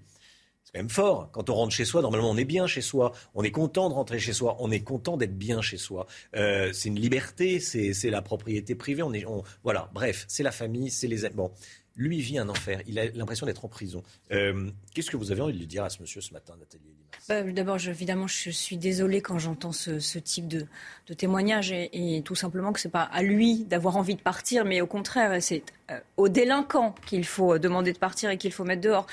Ça me fait étrangement penser à ce qui se passe à Marseille, bien évidemment, où vous savez, on a mis en place le, le plan Marseille pour euh, prendre des mesures fortes justement et lutter euh, contre cette délinquante, délinquance pardon, qui ne cesse de s'accroître. Je rappelle aussi que euh, sous ce, quinquennat qui n'est pas encore euh, terminé, il n'y aura jamais eu autant de bleus dans les rues. On a mis énormément de moyens. Alors j'ai vu aussi le sondage, vous l'avez dit Madame, justement, 9 Français sur 10, c'est préoccupant, parce que là on est bien dans le ressenti. Moi quand je regarde, je viens pas là pour vous faire un débat chiffré et vous égrener des chiffres, mais quand je regarde concrètement ce qui a été fait sous ce quinquennat, avec les renforts de police, de gendarmerie, plus 10 000 hommes sur le terrain, avec le budget alloué au ministère de l'Intérieur, pardon, plus de 3 milliards d'euros, avec le, avec le budget qui est alloué au ministère ministère de la Justice, avec la création supplémentaire de places euh, en, en maison d'incarcération, dont 7000 vont être livrées cette année. Il y a eu un effort massif. Et pour autant, j'entends à travers ce sondage et, et- et le désespoir de, de- de ce monsieur que vous avez interrogé, que le ressenti est, est encore malheureusement euh, loin des ressenti. moyens que l'on a mis sur le terrain. tente, une tente au milieu d'un parking, au milieu de la résidence. Bon, euh, c'est censé être un restaurant euh, clandestin. Bon, Ouais. très bien, vivement, ça, le, le restaurant clandestin ne dérange pas grand monde. Euh, et, et en réalité, on y vend de la drogue. C'est- pas, pas caché, c'est au milieu de la cité sur les, sur les places de voitures ou dans, dans le square. Guillaume Perrault. Ce que tous vos téléspectateurs doivent se demander ce matin en regardant ce témoignage poignant, c'est s'il y a vraiment 30 ou 50 voyous endurcis qui pourrissent la vie d'un quartier, pourquoi la police ne les arrête pas? Alors, Ça, pas tous les, ça, tous les téléspectateurs et nous tous autour de la table. tout, le hein. monde, tout le monde se pose cette question. en- Des renforts ont avec- été envoyés ce- euh, Des aussi renforts envoyés, oui. effectivement. Une bague de jour qui a été créée, des effectifs bon, de voilà, police. C'est- J'entends bien, enfin, et madame, c'est justement euh, parce qu'on a mis les moyens qu'on est capable d'être aussi réactif. Bah, c'est possible, madame. Enfin, en tout cas, euh, visiblement, euh, c'est pas du tout ce que ressent et vit même. C'est pas seulement un ressenti. La, personne dont nous venons d'entendre le témoignage et qu'il est naturel de prendre en compte aussi. Alors, ce que je voudrais dire, c'est que d'abord, en ce, ce quartier, ce qui est désolant, c'est qu'il a fait l'objet de beaucoup d'attention des pouvoirs publics, locaux et nationaux. Il y a une dizaine d'années, il y a eu beaucoup d'argent public qui a été mis sur la table pour rénover ce quartier. Il y a eu vraiment un effort fait. Donc, il, il est- il serait inexact et injuste de dire que l'État a oublié ce quartier. C'est pas vrai. Pour ce qui est du, du bâti, hein, du cadre de vie. Parce qu'on le, on le voit, les immeubles ont l'air en, comme, enfin, en bon état, il y a des places de parking voilà. en bas. Bon, non, mais parce qu'on dit toujours euh, Ouais, la ouais, rénova- ouais. il faut faire Ouais, la rénovation urbaine, ça va tout arranger. bah là, ça n'a pas suffi. Hein. Donc, j'en reviens, hein. j'en reviens à la fameuse question comment se fait-il que 30 ou 50 voyous puissent mettre en coupe réglée un quartier, intimider les habitants honnêtes et proposer euh, de sortir de la légalité à certains d'entre eux pour devenir des indiques, etc. Plusieurs, bon, nombreuses, nom- de nombreuses réponses. D'abord, euh, il faut prendre en compte le fait qu'il n'y a pas de responsabilité collective en droit pénal français. Donc il faut que les enquêteurs aient un dossier solide sur chaque personne mise en cause. Il ne suffit pas d'être dans une, dans une bande organisée si vous ne pouvez pas démontrer que ça s'accompagne de la commission d'autres délits. Donc ça, il y a un obstacle technique hein, très fort les enquêteurs. Ensuite, la responsabilité des uns et des autres. Faut, pour qu'un dossier tienne devant, devant un tribunal, il faut savoir que les règles d'appréciation euh, de- de- des faits sont plus exigeantes aujourd'hui qu'il y a plusieurs décennies devant un tribunal correctionnel ou aux assises. Pourquoi? Parce que le législateur est devenu plus exigeant. Il y a beaucoup de réformes pénales qui ont renforcé les droits de la défense. Et aussi parce qu'il y a la Cour européenne des droits de l'homme, la Cour de cassation, le Conseil constitutionnel, qui sont devenus de plus en plus sourcilleux sur les libertés individuelles. Donc ça complique le travail des enquêteurs. Évidemment, il faut les droits de la défense, il faut les respecter. Si j'étais mis en cause, je serais le premier à apprécier de- de- que mes droits soient respectés. Est-ce que vous nous Mais dites a que c'est au bénéfice des délinquants et des voyous? Très schématiquement, on peut, pas- on peut dire ça. C'est-à-dire qu'il y a un déséquilibre qui, à, mon- à mes yeux, c'est- oui, mais il y a un déséquilibre qui s'est créé. C'est-à-dire qu'aujourd'hui, c'est très dur pour des. des- Sinon, on ne peut pas mettre en cause la bonne volonté des enquêteurs, du préfet et du procureur face à c'est une situation comme ça. Mmh. Donc ça veut dire qu'il y a un- il y, a un problème juridique. Et puis il faut bien aussi dire que c'est un, c'est un endroit. euh, même si je ne sais pas si ça joue directement dans ces faits, mais il faut aussi dire qu'il y a une mosquée qui était réputée salafiste dans ce quartier il y a cinq ans et qui était l'objet de, de la surveillance des services de renseignement qui se demandaient si c'était pas, euh, il n'y avait pas une porosité avec. euh, avec vous le- pensez que des islamistes Ça, radicaux- c'était il y a cinq- alors ça c'était à 5 ans. Je ne sais pas quelle est la Oui, situation oui. aujourd'hui, mais il y a D'accord, 5 ans, on a ouais. beaucoup parlé de ce quartier à cause de Mmh. ça. Nathalie Elimas? Euh, oui, je- j'en- j'entends ce que vous, vous venez de dire, là, notamment sur le, le- le séparatisme. Là encore, je rappelle tout ce qui a été mis sur le terrain et comme moyen pour lutter euh, la fermeture euh, des commerces, des écoles, de ces lieux de culte, etc. Donc, euh, mais évidemment, la situation n'est pas réglée aujourd'hui pour autant. Après ce creuset-là, il est là depuis pas depuis 3 ans, 4 ans, 5 ans, ça fait 10, 20, 30 ans aujourd'hui que l'on que l'on que l'on subit. euh, C'est vrai qu'on a le euh, sentiment de, que de président en président, de gouvernement en gouvernement, il y a Mais une volonté. mais est-ce qu'il y a une, Mais- un courage politique? Parce qu'il faut un courage politique, il faut assumer des images. Si on, si on envoie des, des, des On policiers. a un ministre de l'Intérieur aujourd'hui qui dit frontalement qu'il zone qui lutte pardon, contre, contre les zones de non-droit, qui lutte contre la drogue. Alors évidemment, on voit ces réactions euh, derrière sur, sur, sur le terrain. Le courage politique, il est là. Les moyens, je vous l'ai dit, ont été mis. Les moyens humains également ont été mis euh, sur le terrain. Et puis c'est pas tout. Le président de la République, comme vous le savez, s'est exprimé tout récemment sur ce qu'il projette euh, pour 2030 encore en termes de moyens humains ou encore en termes de moyens financiers. Et puis moi, je voudrais, je sais pas à quel âge ont, ont ces délinquants là, tous ces, ces, ces jeunes, parce qu'il y a un sujet aussi avec l'école, bien évidemment. Ces jeunes Il y a qui comme sont partout parfois des des mineurs. mineurs, eh ben, ferait mieux d'être Et majeurs. à l'école. Et c'est ce que, aussi cette réponse-là que l'on doit apporter. C'est ce que l'on fait, notamment, je vous le disais, à travers le, le plan Marseille, dans les écoles, dans les collèges et dans les lycées. L'objectif, c'est de ramener euh, ces jeunes dans les établissements plutôt que de les laisser dans les rues. Donc, voyez bien que la réponse est collective. Vous avez parlé euh, de l'ANRU, de ces quartiers de reconquête républicaine. Les moyens sont là, ils doivent être déployés massivement. Mais, pardon de le dire aussi, tout ça ne peut pas se régler en un an ou en deux ans. On est bien d'accord. Oui, enfin, un, un- quinquennat, c'est 5 ans. On est d'accord également. Donc, c'est Oui. pas, le président de la République est là, n'est pas là depuis, euh, depuis hier. C'est juste, mais quand on parlait de séparatisme Oui. précédemment, je vous ai dit aussi tout ce qui avait été fait en termes de fermeture et de lutte. Je rappelle que la loi confortant euh, les principes républicains nous dote aujourd'hui Hmm. Mm. d'outils jurid- juridiques que nous n'avions pas il y a cinq ans. On était entre, entre le rien et le terrorisme, il y avait vraiment un vide. Aujourd'hui, on a les outils juridiques qui nous permettent de lutter, mais encore une fois, les choses ne se font pas en six mois ou en un an. Guillaume Perrault, qu'est-ce qui a changé depuis ces 20 dernières années, vraiment, sur le terrain, pour les gens qui y vivent? J'ai l'impression que. euh, Ah, Ça- Ça n'a fait que se dégrader avec le, le pullulement du trafic de drogue qui, qui, a, qui, a, qui fait qu'il y a une économie, on peut même plus dire souterraine puisqu'elle s'affiche dans, dans ces quartiers. Ça montre quand même l'assurance de, ces- de ces gens-là. Voilà ce qui est le fait majeur qui a, qui a changé, c'est ça. Julie Gaillot Oui, après, pour remettre aussi les choses dans un contexte d'opinion plus global, il faut savoir qu'aujourd'hui, la sécurité est une préoccupation importante pour l'ensemble des Français, mais ce n'est pas la première. Aujourd'hui, la principale préoccupation des Français, c'est le pouvoir d'achat qu'on a vu grimper en flèche depuis le mois de septembre. Et la sécurité, les questions d'immigration ne sont qu'au euh, troisième ou quatrième rang des préoccupations. Sauf que, quand- oui, alors ça c'est vrai, vous avez une vue globale. En revanche, quand on habite dans le quartier de Pontanézen, euh, oui, le pouvoir d'achat est une question, effectivement. Euh, mais il n'y a pas besoin de faire un sondage pour comprendre que la question de la sécurité. Et la question de la sécurité, c'est la liberté. Pouvoir sortir de chez soi tranquillement.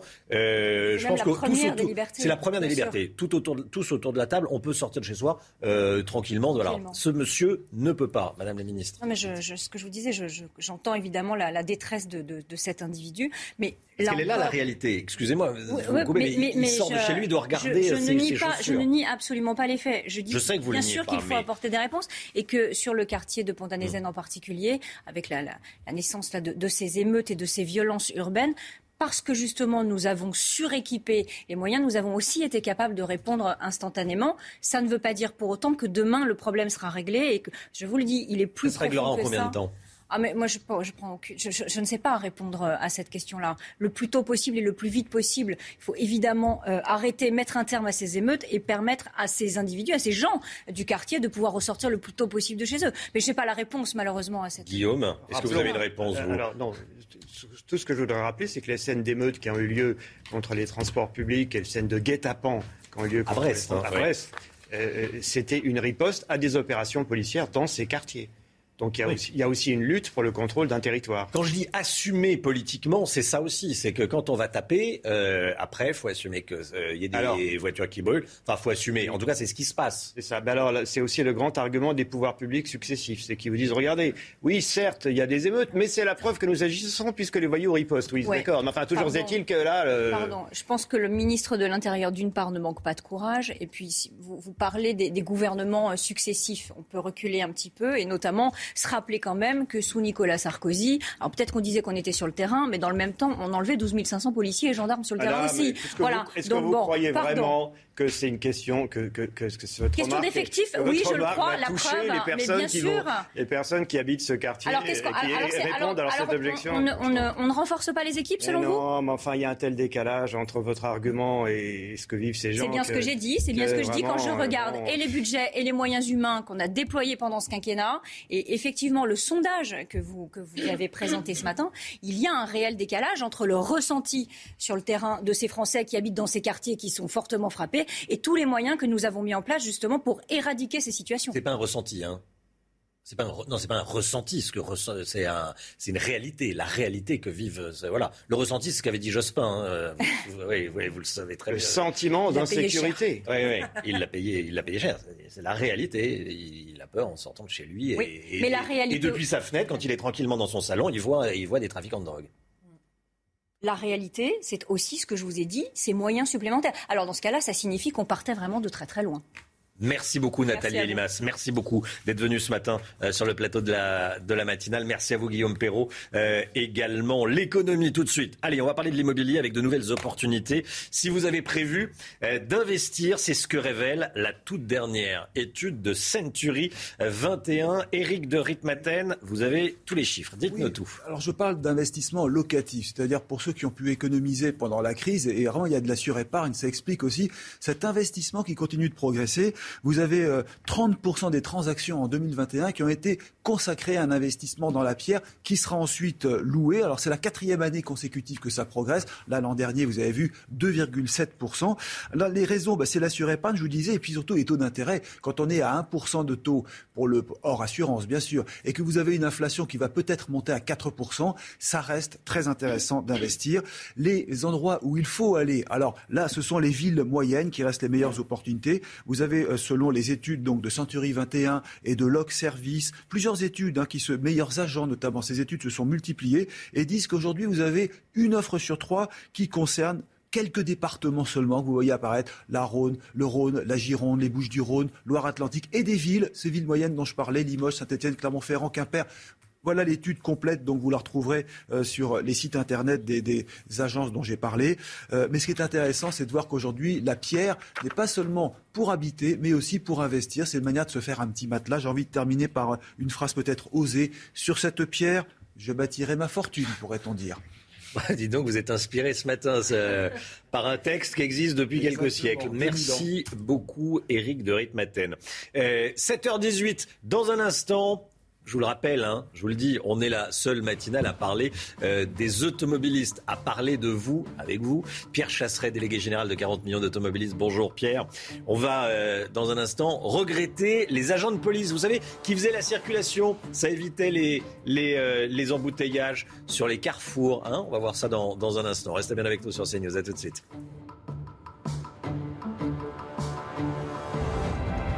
Rendez-vous avec Pascal Pro dans l'heure des pros, du lundi au vendredi de 9h à 10h30.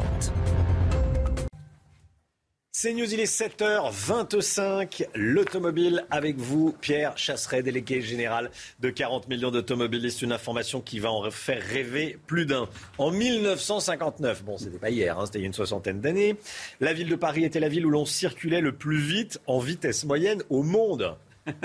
Et aujourd'hui, que des bouchons. Il n'y a que la mairie de Paris qui assure que les bouchons ont régressé et que la fluidité s'améliore. Regardez, en 2018, Anne Hidalgo se vantait d'avoir fluidifié le trafic dans Paris.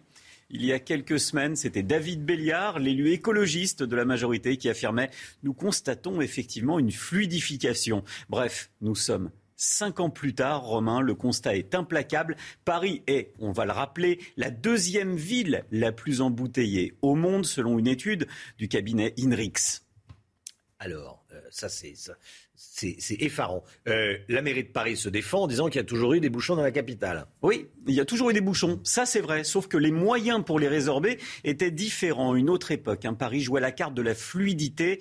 En 1959, il y avait dans Paris un million de véhicules immatriculés. Combien y en a-t-il aujourd'hui? 617 000 quasiment 40% de moins de véhicules et pourtant plus de bouchons. Alors comment ça fonctionnait? Eh bien, dès qu'un bouchon était euh, en place dans la ville de Paris, un agent de la circulation qui était sur place, sur les points de carrefour, appelait le poste de commande. Ensuite, un agent de la circulation intervenait, prenait la main sur les feux pour refluidifier la circulation. Alors, vous nous parlez d'un temps que les moins de 20 ans ne peuvent pas connaître, comme on dit, euh, des agents de la circulation, il n'y en a plus euh, dans la capitale, ni dans les grandes villes d'ailleurs. Non, il n'y en a plus. Vous savez comment on les appelait à l'époque? On les appelait les cocottes minutes. Ah. Alors j'ai retrouvé cette image qui est plutôt intéressante parce qu'on un chapeau dessus. voilà. on comprend tout de suite pourquoi on ouais. les appelait comme ça. On les a appelés aussi les voituriers de Lutèce qui ont progressivement disparu de la ville de Paris pour laisser place aux bouchons. Ils étaient 1500 agents de circulation encore dans les rues de la capitale en 1990. Aujourd'hui, c'est simple, il n'y en a plus. Et comment ça fonctionnait? Il y avait 100 points névralgiques Ouais. dans la ville de Paris qui étaient contrôlés par ces agents de fluidification. Aujourd'hui, c'est fini. On ne les croise plus. Le bilan est implacable. À l'époque, en 1959, Paris était la ville la plus fluide au monde. Aujourd'hui, la deuxième ville la plus embouteillée. Comme quoi, quand même, les bouchons ne sont pas une fatalité. Et si on met les moyens, peut-être qu'on pourrait les résorber. Bah oui, non mais il faut remettre des agents de circulation. Parfois il y a des bouchons à cause de travaux. Bon, ça arrive, hein, il y a des travaux dans une ville, c'est normal. Euh, mais, y a, mais alors on est seul au monde. C'est-à-dire que ça, avant, effectivement, je vais pas dire qu'avant c'était mieux, mais avant il y avait des agents de circulation qui arrivaient en mobilette et qui débloquaient le, le carrefour. Sur ça n'existe plus. Merci beaucoup Pierre Chasseret. 7h27, le temps et on commence avec la météo des neiges. Alexandra Blanc, vous nous emmenez à Limoges ce matin. Oui, où le beau temps sera au rendez-vous une nouvelle fois aujourd'hui. Ce matin, on a un temps un petit peu brumeux, mais dans l'après-midi, retour du soleil un petit peu à l'image de la journée d'hier où le temps était parfaitement dégagé. Alors au programme ce matin, toujours un temps bien brumeux, bien nuageux, avec localement un petit peu de brouillard hein, le long de la Garonne ou encore en allant vers le Val-de-Saône et les Ardennes. Et dans l'après-midi, eh bien, regardez, petite faiblesse anticyclonique et donc conséquence, on aura de la pluie sur les régions du Nord. Alors pas de la grosse pluie, mais localement quelques petites averses. Donc entre la côte d'Opale, les Hauts-de-France ou encore les Ardennes. À l'avant, quelques nuages et puis toujours du plein soleil dans le sud, avec néanmoins le maintien du Mistral en basse vallée du Rhône. Les températures hivernales ce matin, moins 6 degrés en moyenne euh, pour euh, le Puy-en-Velay. Puis dans l'après-midi, on aura 15 degrés euh, pour Perpignan contre seulement un petit degré à Dijon ou encore à Lyon. Température donc contrastée. Suite du programme, conditions météo très calmes pour la journée de vendredi avant une petite dégradation prévue samedi après-midi avec d'ailleurs le retour de la douceur, températures qui vont remonter pour le week-end. C'est News, il est 7h30, bienvenue à tous, merci d'être avec nous. 91% des Français veulent que la justice soit plus sévère envers les délinquants, c'est ce qui ressort de notre sondage CSA pour CNews. On va en parler à 7h50 avec Julie Gaillot, directrice du pôle Society chez CSA, avec vous Paul Sugy et avec vous Jérôme Béglé. Bonjour Jérôme, directeur général de la rédaction du journal du dimanche. Euh, Votre édito dans un instant, Jérôme, vous nous direz que c'est le calme plat en ce moment dans la campagne présidentielle et que tout le monde attend la déclaration de candidature d'Emmanuel euh, Macron. On va voir ça ensemble. D'ailleurs, est-ce qu'il a à y gagner ou à y perdre, à trop attendre le président de la République? Vous allez nous dire ça dans un instant, Jérôme. Et puis on va revenir avec Olivier Benkemoun sur les nominations pour la 47e cérémonie des Césars. Ce sera le 25 février prochain à l'Olympia, en direct sur Canal+, bien sûr. La France doit-elle lever totalement les restrictions sanitaires à partir du 1er février prochain Je vous pose la question parce que c'est le choix qu'a fait le Danemark, dont les indicateurs sanitaires sont similaires aux nôtres, Chana. hein. Eh bien oui, la France et le Danemark battent tous les deux des records de contamination. Alors la France doit-elle suivre le modèle danois? On fait le point avec Vincent Fandège.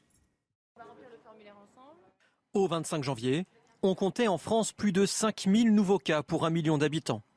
7158 au Danemark. Proportionnellement à la population, le royaume nordique est donc plus touché par le Covid que la France. Pourtant, et malgré un timide allègement des mesures mi-février, le pass vaccinal est entré en vigueur ici. Au Danemark, il n'y aura plus aucune restriction dans cinq jours. À partir du 1er février, le Danemark sera à nouveau ouvert, complètement ouvert. Cela marque une transition vers une nouvelle ère pour nous tous. Nous sommes prêts à sortir de l'ombre du coronavirus. Nous disons au revoir aux restrictions et bienvenue dans la vie que nous connaissions avant le coronavirus. Terminé donc le pass sanitaire et le port du masque, entre autres. Mais les autorités sanitaires danoises jugent la couverture vaccinale suffisante. 80% des habitants sont entièrement vaccinés, 60% ont reçu une dose de rappel. Au 1er février, il sera seulement recommandé de s'isoler pendant 4 jours en cas de test positif. Le port du masque, lui, conseillé uniquement. Voilà, et vous, qu'en pensez-vous Je vous pose la question ce matin sur le compte Twitter de, de CNews. Le Danemark lève ses restrictions malgré un nombre de cas record. La France doit-elle faire pareil Oui, 87%, non, 13%. Vous pouvez continuer, évidemment, à nous donner votre avis. Euh, C'est une consultation, hein, pas un sondage. Là, on va parler d'un sondage exclusif réalisé par l'Institut CSA et qu'on vous dévoile ce matin dans la matinale. 91% des Français estiment que la justice doit être plus sévère face aux délinquants. hein. Oui, c'est le résultat massif de la balise d'opinion donc de CSA pour CNews. Seulement 8%, vous le voyez, disent non et 1% ne se prononcent pas. 91% des Français estiment que la justice doit être plus sévère face aux délinquants. Et vous, qu'en pensez-vous? C'est votre avis. Écoutez. Les peines ne sont pas assez euh, euh, sévères ou, ou ça dure pas longtemps, que c'est du que du sursis, donc ils se disent pourquoi pas recommencer, de toute façon euh, ça changera rien. Ok, je suis d'accord, il faudrait que ce soit bien plus puni par la loi, en fait, tout simplement. Mais par exemple, un dealer euh, qui prend plus cher qu'une personne qui viole, bah, ça c'est inadmissible. Un enfermement strict, euh, bah, une fois que c'est- qu'il ressort de prison, euh, c'est des récidivistes, donc c'est pas, c'est pas une solution. La justice ne fait pas ce qu'elle doit faire. Euh, effectivement, le chauffeur de bus qui a été agressé, euh, bah, ses agresseurs ont dormi chez eux le soir. Voilà, tous les matins, on vous euh, donne la parole. C'est votre avis dans la matinale CNews. Marine Le Pen est au second tour dans quasiment tous les sondages. La candidate RN à la présidentielle veut se démarquer de Valérie Pécresse et Éric Zemmour avec une stratégie qu'on pourrait qualifier de force tranquille. Son objectif, s'imposer comme étant la candidate euh, de la droite. Paul Sugy, cette stratégie de force tranquille, ça peut fonctionner? En tous les cas, ça fait partie des habitudes de Marine Le Pen qui a bien compris que finalement, le moment où elle enregistre le plus euh, d'augmentation dans les sondages, c'est quand elle parle finalement le moins, en tous les cas, de la façon la plus apaisée possible, c'est-à-dire bien loin de la stratégie jusqu'à maintenant du Front National qui était de bousculer le débat public. Ici, quelqu'un d'autre s'en charge. Le trubillon, c'est Éric Zemmour et il faut bien faire comprendre que Marine Le Pen n'a rien à voir avec la caricature que donne Éric Zemmour des thèses du camp de la droite nationale. Euh, et donc, il s'agit de montrer, bien sûr, une différence, euh, si ce n'est dans euh, les constats euh, que dresse Éric Zemmour de l'état de la France, au moins dans la façon de répondre et surtout dans la méthode, la façon même dont elle s'exprime est censée, euh, en filigrane, sans jamais que l'adversaire soit parfaitement désigné, montrer qu'elle n'a évidemment rien à voir avec Éric Zemmour. Elle lui reproche finalement de brutaliser un débat que elle entend élever. Euh, et c'est précisément cette stratégie qui aujourd'hui lui permet de rester dans une position, on va dire, en même temps de droite, c'est-à-dire je suis d'accord avec le diagnostic que pose Éric Zemmour, mais je ne veux pas diviser davantage une société qui est suffisamment fracturée comme cela. Paul Sugy, merci Paul. L'édito politique avec vous, Jérôme Béglé. Bonjour Jérôme. Euh, depuis quelques jours, Jérôme, on, dirait que c'est le calme plat hein, sur le front de la, de la présidentielle. Pas ou peu de meetings, peu de polémiques et des sondages qui ne bougent guère. Vous parlez d'or, Romain. Euh, depuis la mi-décembre, nous nous enthousiasmons dès qu'un candidat gagne ou perd un point dans les sondages. Ça y est, ça bouge enfin s'exclament les analystes politiques et euh, les éditorialistes. Alors que la vérité est que depuis plus d'un mois, cette campagne fait du surplace.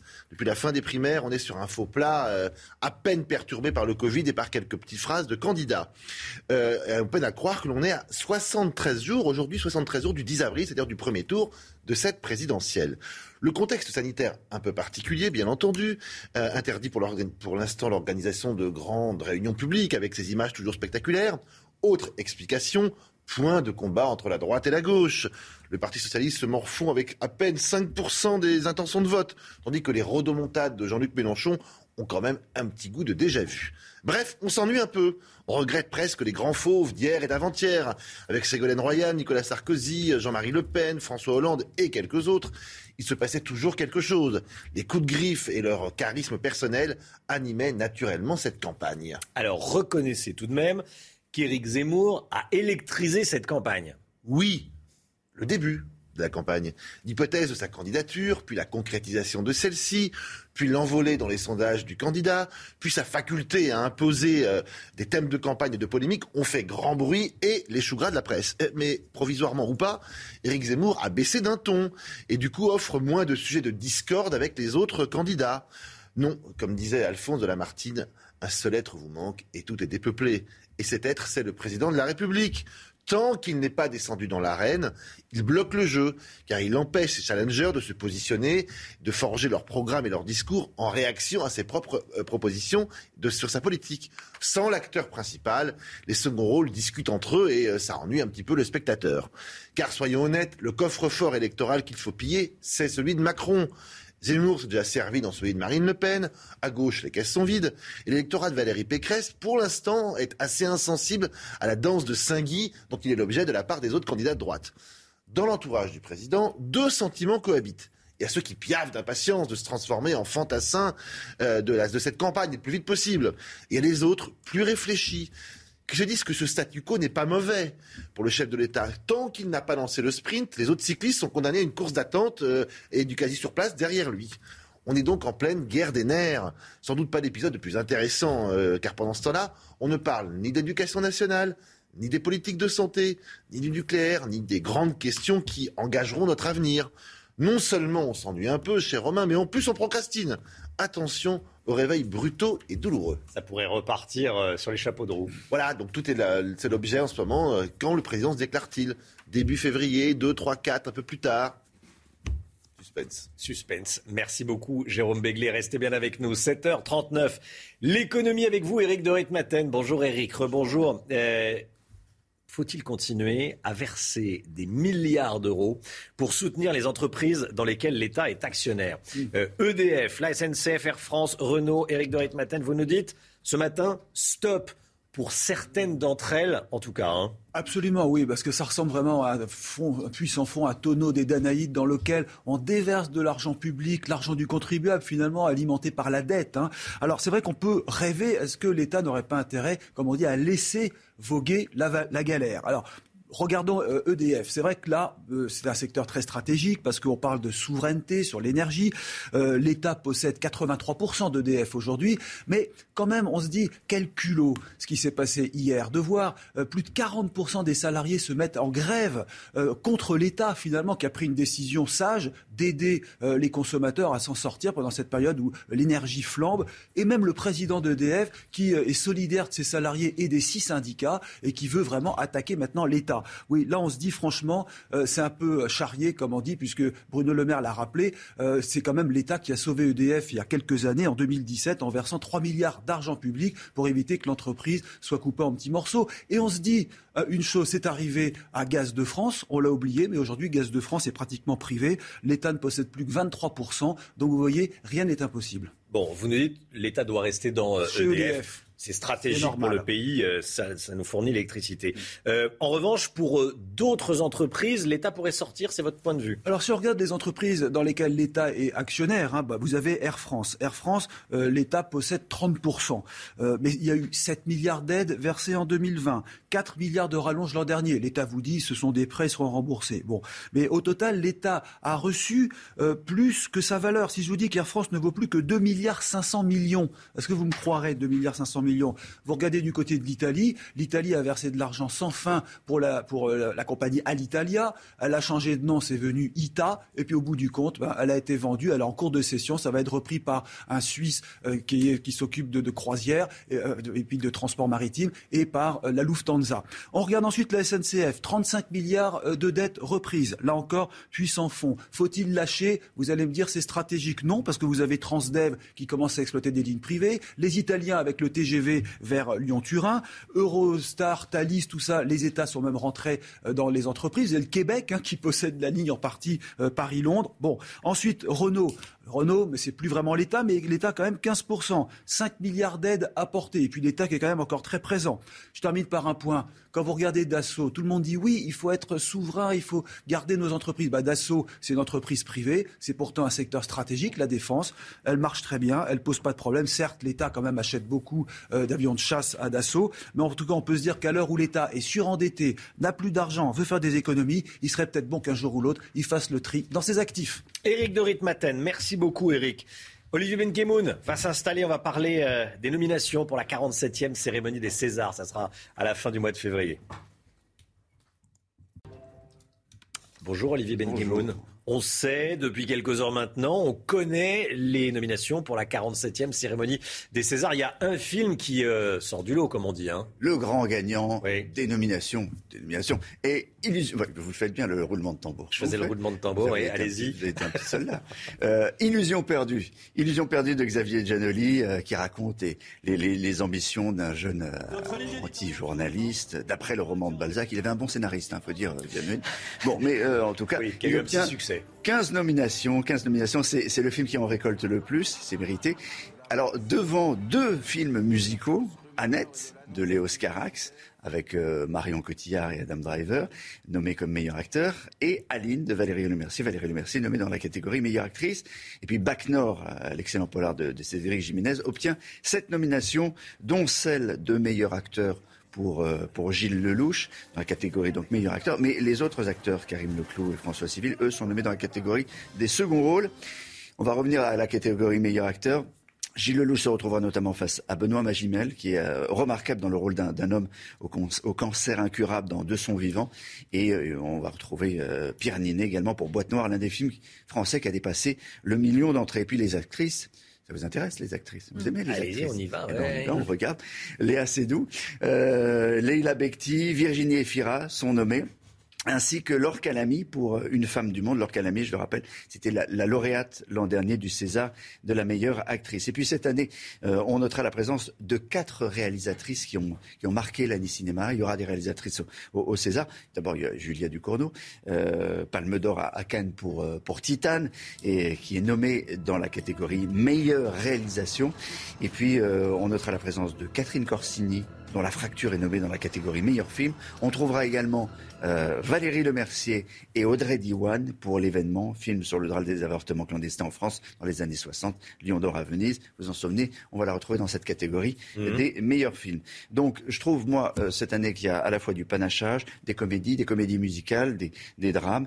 Euh, et puis il y a Aline, hein, c'est vrai, des films qui ont eu du succès. Ça fait partie des, des, des films qui ont du succès euh, avec des, des, formidables réalisatrices. Voilà. moi je trouve que Aline fait la synthèse de tout ça en fait. Fait la synthèse de, ces Césars. Et pour terminer, je vous rappelle que c'est Antoine Decaune qui sera, une belle liste, qui sera le maître de cérémonie d'une euh, cérémonie donc qui se tiendra il connaît, février. Il connaît le. Ah, je crois. On l'a. il connaît la musique. Hein. la valeur sûre. C'est la valeur sûre. C'est la valeur.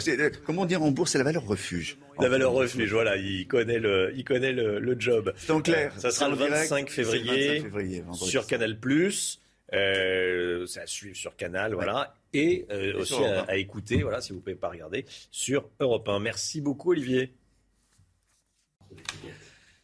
C'est News, il est 7h46. Restez bien avec nous. dans un instant, on va revenir en détail sur euh, ce sondage. Sondage qu'on vous révèle ce matin. 91% des Français veulent plus de justice face aux, délinquants. On sera avec Julie Gaillot de l'Institut CSA et on va euh, le commenter, ce sondage très instructif à quelques semaines du premier tour de la présidentielle avec Paul Sugy du Figaro et avec Jérôme Béglé, directeur général de la rédaction du Journal de Dimanche. A tout de suite. Rendez-vous avec Sonia Mabrouk dans Midi News du lundi au jeudi de midi à 14h. C'est News, il est 7h52. Merci d'être avec nous. C'est un sondage euh, choc, euh, fort, instructif euh, qu'on vous dévoile ce matin dans, la matinale. 91% des Français, 91% d'entre vous, euh, veulent que la justice soit plus sévère avec, la avec les délinquants. Tiens, et vous, qu'est-ce que vous répondriez euh, à cette question? 91% estiment qu'il faut être plus sévère face aux délinquants. Julie Gaillot de l'Institut CSA. Bonjour Julie, c'est vous qui avez réalisé ce sondage. 91%, c'est un score sans appel. Hein. Effectivement, à 91%, on peut parler de quasi-unanimité à l'intérieur de la population française, hein, puisqu'ils sont quasiment plus de 9 sur 10 à nous dire que la justice doit être plus sévère à l'égard des délinquants. Euh, droite comme gauche. Hein. Droite comme gauche, ils répondent oui, il faut euh, une justice plus sévère. Effectivement, ça n'est plus une question en fait qui suscite de clivage politique, puisque ce constat est partagé par 83% des sympathisants de gauche et 98% des sympathisants de droite. Donc vous voyez qu'il y a un petit peu de, plus de nuances chez les sympathisants de gauche, mais on voit bien que euh, voilà, on est sur un, score qui est très consensuel. C'est un sondage qui va être euh, très étudié par nos candidats euh, à la présidentielle, Jérôme Béglé. Bah, d'abord, toute cette gauche qui est encore dans la culture de l'excuse, on voit qu'à 83%, elle est donc critiquée par son propre camp. Donc déjà, on voit bien que cette, cette chapelle-là, ce courant de pensée-là, est minoritaire et ultra minoritaire dans son propre camp. Deuxièmement, il suffit d'allumer la télévision, de lire la presse quotidienne régionale pour voir que chaque jour, mmh. il y a des incivilités fortes. Un monsieur qui va tabasser un conducteur de bus, des élèves qui vont s'en prendre à leur professeur, des incivilités du quotidien et où, le soir, la personne, le, suspect, euh, parfois quand il y a des images, euh, on peut même aller au-delà de suspect, dort chez lui et on dit il passera en tribune, euh, devant les, juges dans 15 jours, 3 semaines, un mois. C'est insupportable. C'est insupportable. Paul Sugy Le désir de justice, euh, il est universel. Tous les hommes ont envie que la justice soit rendue. Donc c'est pas euh, ce qui évolue euh, dans ces chiffres, c'est pas le fait que les gens aient davantage envie ou besoin qu'on rende justice. C'est plutôt l'exposition à l'insécurité. Et donc l'idée que la justice est inefficace. Et cette idée n'est pas parfaitement homogène parce qu'on voit qu'il y a quand même une distinction qui, moi, je trouve est très intéressante, c'est que les CSP-, les couches populaires, sont davantage euh, que les classes les plus aisées dans une demande de justice sévère. C'est-à-dire qu'il y a une vraie inégalité qui est masquée par les chiffres que regarde en priorité la gauche, c'est-à-dire une inégalité sociale, une inégalité géographique, etc. Une inégalité cachée qui est celle de l'exposition différentielle au risque de l'insécurité du quotidien. Et la réponse à cela, euh, dans l'opinion politique en tout cas, c'est la demande d'une justice plus sévère, c'est-à-dire en fait plus efficace. C'est vrai que c'est un, point intéressant que soulève Paul, là, euh, Julie Gaillot. Hein. Oui, effectivement. On voit qu'il y a un, très léger clivage en fonction euh, des euh, catégories de population et que la demande est encore plus forte auprès des catégories populaires qui peuvent être, elles, moins protégées et plus exposées, en fait, face à la délinquance. Il y a un autre point sur lequel je voulais revenir. Quand on analyse les résultats un peu plus dans le détail, on se rend compte que cette demande de sévérité, elle est surtout à l'égard des faits de petite délinquance. Car on ne sait pas régler. Exactement. On ne sait pas régler. C'est-à-dire qu'un braquage de banque, on sait gérer. Euh, un attentat terroriste, bien malheureusement, on sait gérer. Euh, la petite délinquance, ça on ne sait pas gérer. On va voir dans 4 minutes un reportage à Brest euh, où une trentaine de, délinquants font la loi dans une cité. Il y a un appel à l'aide d'un habitant qui, dit qu'il n'en peut plus. Et ça, effectivement, on ne sait pas gérer effectivement, on voit que c'est typiquement ce type de délinquance qui pourrit, entre guillemets, la vie des Français. Jérôme Béglé, tous les candidats euh, et les hommes politiques et les présidents de la République depuis des dizaines d'années disent vous allez voir ce que vous allez voir. C'est ce que et, et, au final, alors on peut pas dire que rien ne change parce que ça serait faux, mais il y a toujours cette réalité qui est qu'on ne sait pas gérer cette petite délinquance. Ben non, alors bon, sait mal gérer cette petite Il faut reconnaître que c'est un problème occidental et pas simplement français. Simplement, en France, on a par exemple supprimé les, brigades de proximité. On a, euh, à un moment donné, c'était pas bien vu de mettre des bleus dans la rue parce que ça excitait des jalousies. Ça pouvait, les pauvres chéris, euh, comment dirais-je, inciter, inciter euh, certains délinquants à être méchants, à leur cracher dessus, à leur envoyer des pierres. Bon. donc effectivement, la seule solution sera euh, d'être sur le terrain avec un mariage territorial fort, un mariage notamment dans les, dans les des quartiers un petit peu chauds, et puis la justice qui doit derrière être d'une exemplarité sévère pour euh, avoir un effet prophylaxique, si je puis dire. Merci à tous les trois. 91% des Français euh, qui veulent donc que la justice soit plus sévère avec les délinquants. Il est 7h57. Le temps tout de suite en détail avec Alexandra Blanc.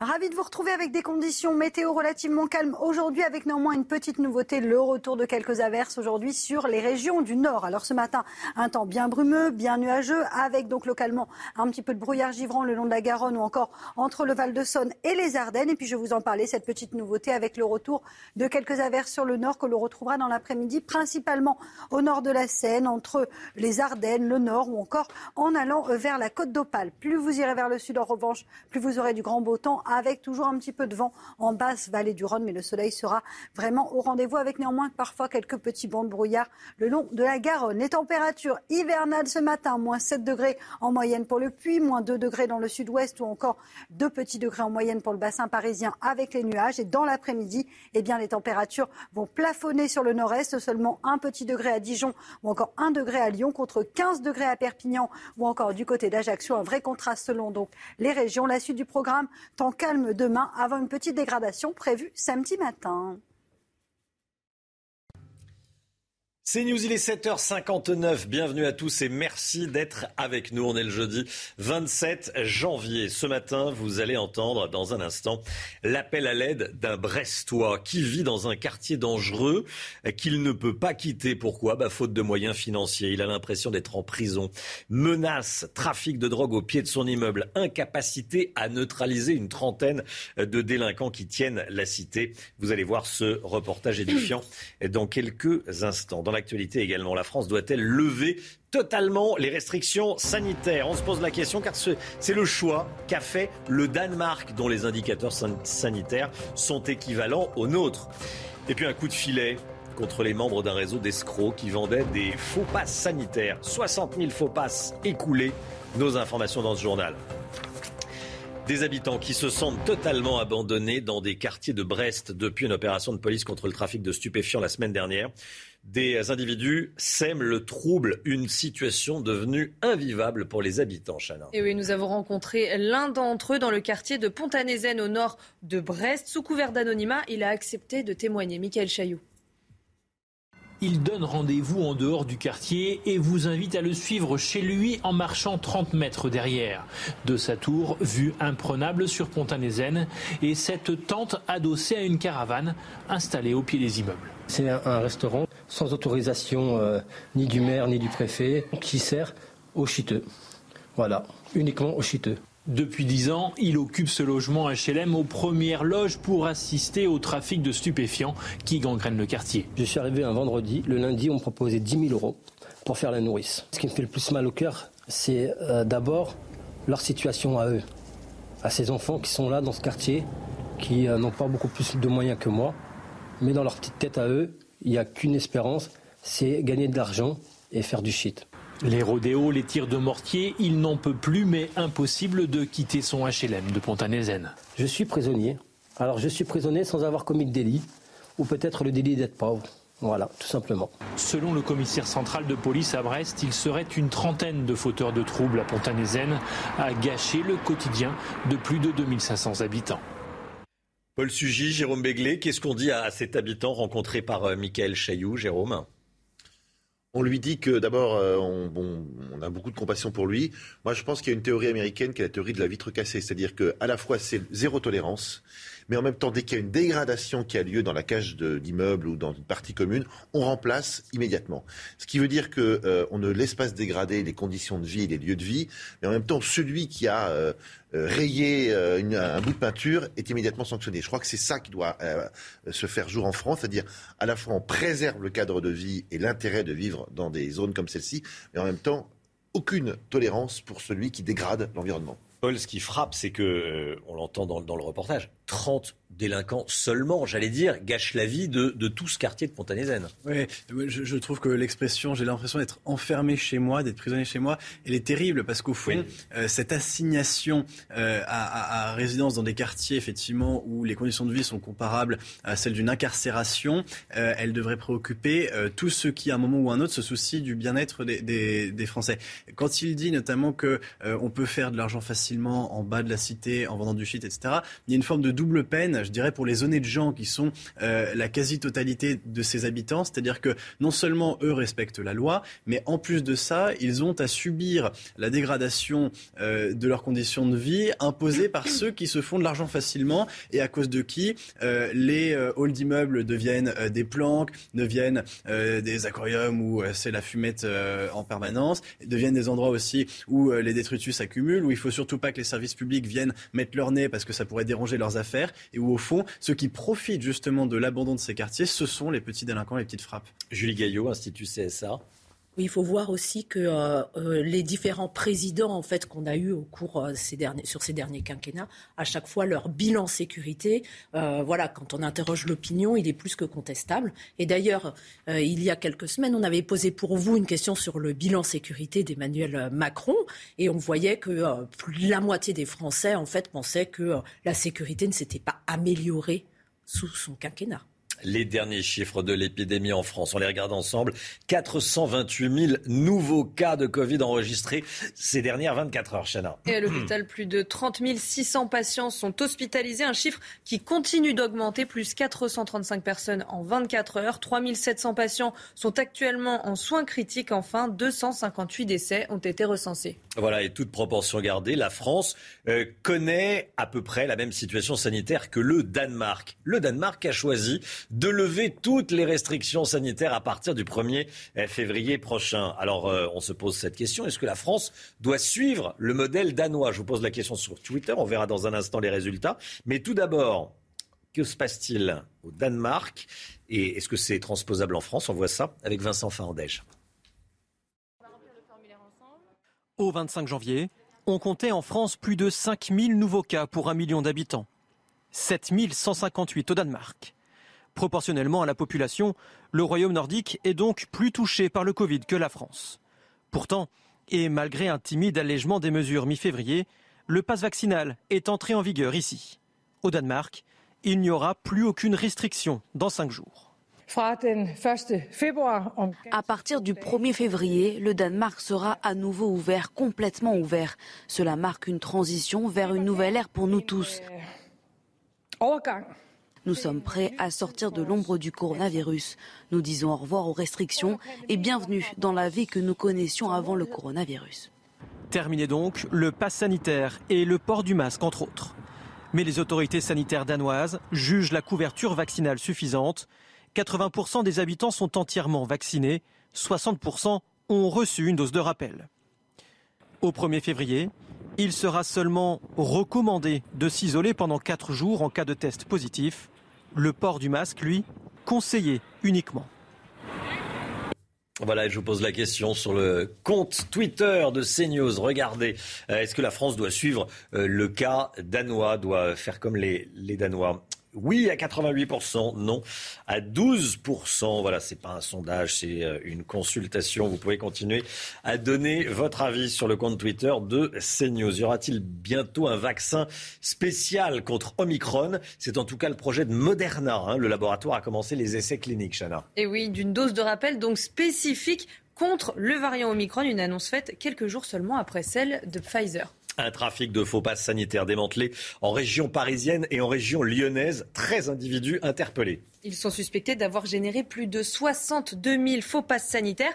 Pour créer ces passes, ils auraient notamment utilisé l'identité d'un infirmier de la région d'Angers. C'est ça d'ailleurs qui les a trahis, puisque cet infirmier n'a jamais vacciné de patients contre la Covid. Tous les détails avec Yann Effelé et Raphaël Rip. Tout commence avec le signalement de l'Ordre des infirmiers de la Loire et d'un médecin de l'assurance maladie. Il remarque des milliers de passes sanitaires établis au nom d'un infirmier d'Angers. Problème, ce professionnel n'avait jamais vacciné personne, son compte a été piraté, il a déposé plainte. Des enquêteurs se penchent sur l'affaire, les investigations portent sur des faits d'escroquerie en bande organisée, blanchiment aggravé et atteinte à des données personnelles. Hier matin, huit suspects sont interpellés dans la région lyonnaise. En parallèle, une autre enquête à Paris aboutit à l'arrestation de cinq personnes. Parmi elles, trois sont soupçonnés d'être des pirates informatiques. Ils ont entre 22 et 29 ans et auraient usurpé l'identité de 35 médecins partout en France pour générer ces faux passes sanitaires. En tout, ils en auraient produit plus de 62 000, des documents frauduleux ensuite vendus à des personnes non vaccinées. Voilà, trafic de faux passes sanitaires. Le Covid n'aura pas eu que des conséquences sanitaires. Les longues périodes de confinement ont entraîné une hausse des violences sexuelles intrafamiliales, Chana. Et dans d'autres cas, l'isolement a favorisé l'apparition de symptômes post-traumatiques. Les psychiatres tirent le signal d'alarme. Reportage dans un centre de psychotraumatisme à Bordeaux, signé Antoine Estève et Jérôme Rampenou. Détecter les victimes pour les soigner, c'est le rôle des centres régionaux psychotraumatisme.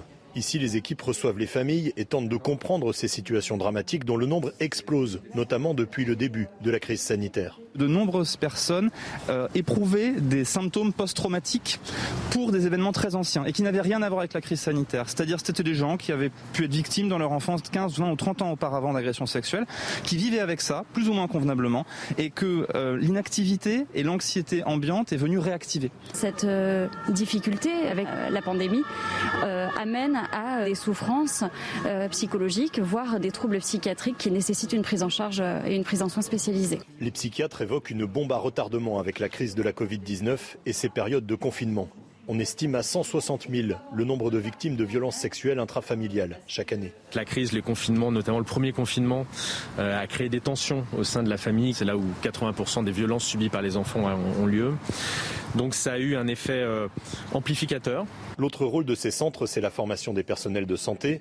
Ici, depuis 2019, plus de 1000 soignants ont été sensibilisés à des techniques qui permettent de détecter et de prendre en charge rapidement les victimes de violences sexuelles.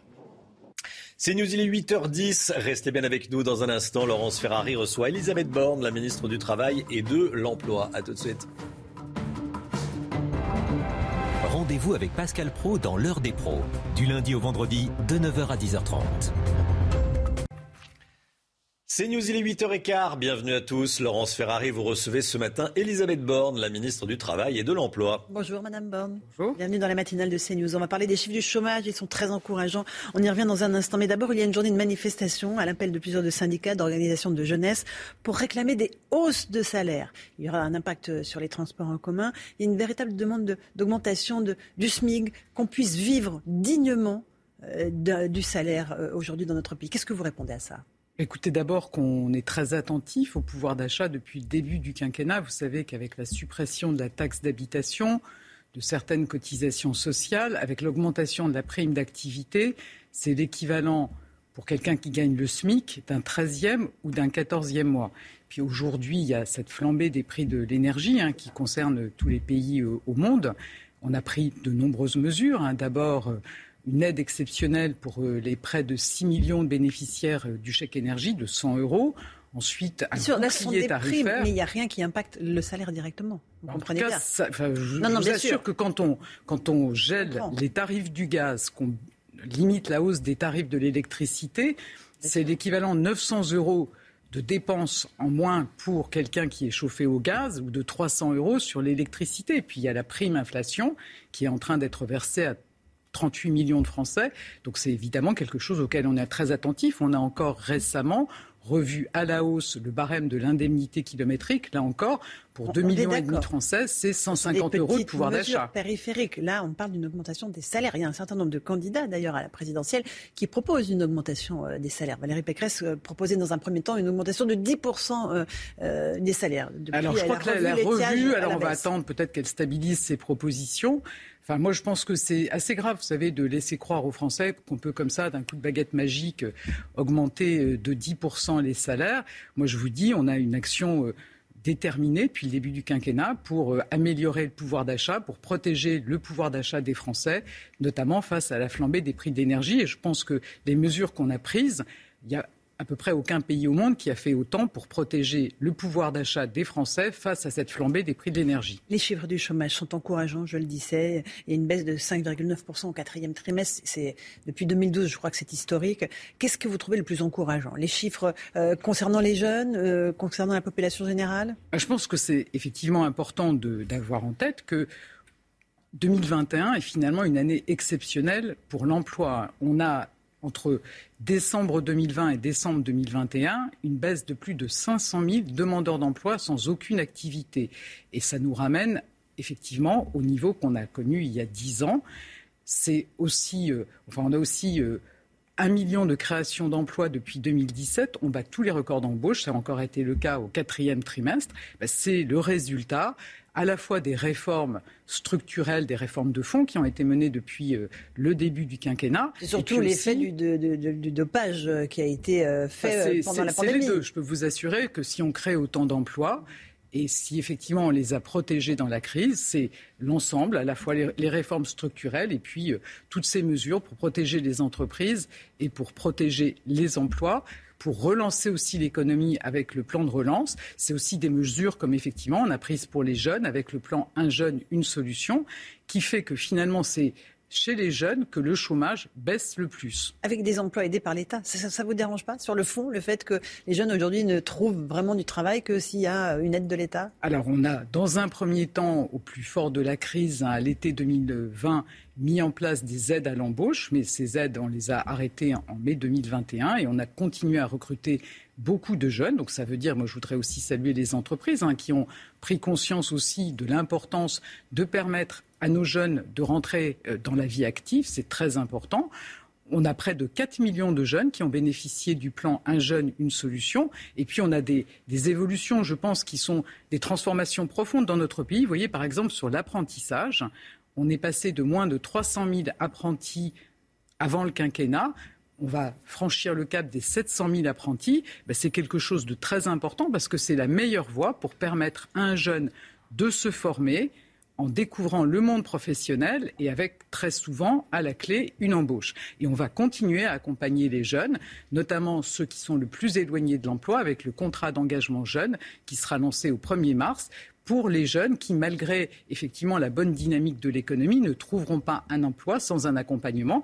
Notre objectif, c'est un accompagnement intensif, 15 à 20 heures par semaine, pour que ces jeunes trouvent au plus vite de un formation, emploi. Donc de formation Alors c'est à la fois, vous savez, on a on sait quelques centaines de milliers de jeunes hein, qui euh, ont pu euh, être en échec dans leur parcours scolaire, qui n'ont pas de projet professionnel. L'objectif, c'est de les mettre le plus vite possible en situation en entreprise pour qu'ils découvrent un métier et ensuite on pourra les former. Et je vous dis, l'objectif, c'est qu'ils trouvent le plus vite possible un emploi. Vous vous félicitez des chiffres du chômage, évidemment, ils sont bons, ils seront bons pour le président dès qu'il sera en campagne. Néanmoins, euh, il y a quand même encore 3 336 000 chômeurs de catégorie A, plus de 5 659 000 de Français en activité réduite. On est très loin du plein emploi.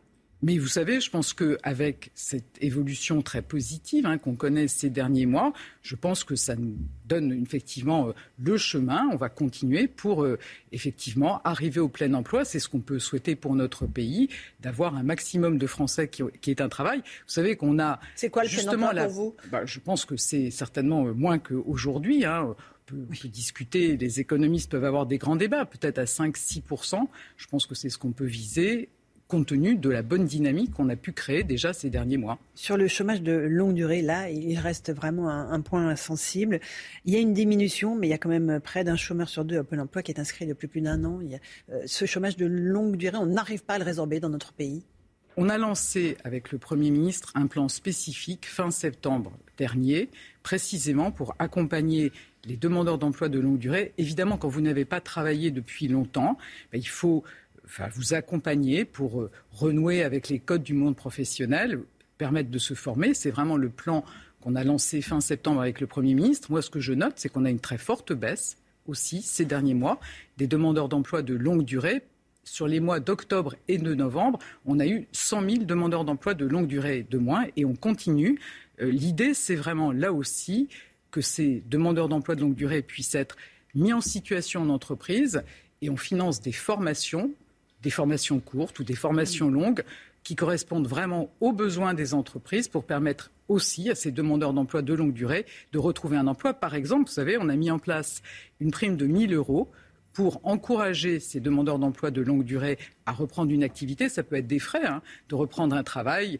c'est des coûts pour se déplacer, éventuellement pour faire garder ses enfants. Et puis, je le dis aux chefs d'entreprise, hein, si on recrute un chômeur de longue durée en contrat de professionnalisation, c'est-à-dire pour le former, il y a une aide de 8 000 euros pour encourager les entreprises aussi dans leurs besoins de recrutement, et on sait qu'ils sont très importants. Il y a beaucoup d'entreprises qui cherchent à recruter, donc une aide de 8 000 euros quand on embauche un demandeur d'emploi de longue durée en contrat de professionnalisation. Comment est-ce que vous expliquez qu'il y ait euh, un, tel chômage, parce qu'il reste quand même un chômage très important dans notre pays, et des pénuries de, main-d'œuvre dans un certain nombre de secteurs. Comment est-ce qu'il y a des emplois vacants et, comment est-ce qu'on n'arrive pas à faire les passerelles entre les deux? C'est vraiment ce qu'on porte. Depuis le début du quinquennat, on n'a jamais autant formé des demandeurs d'emploi. Et effectivement, si vous avez. Mais il y a des métiers qui ne les attirent pas. Hein.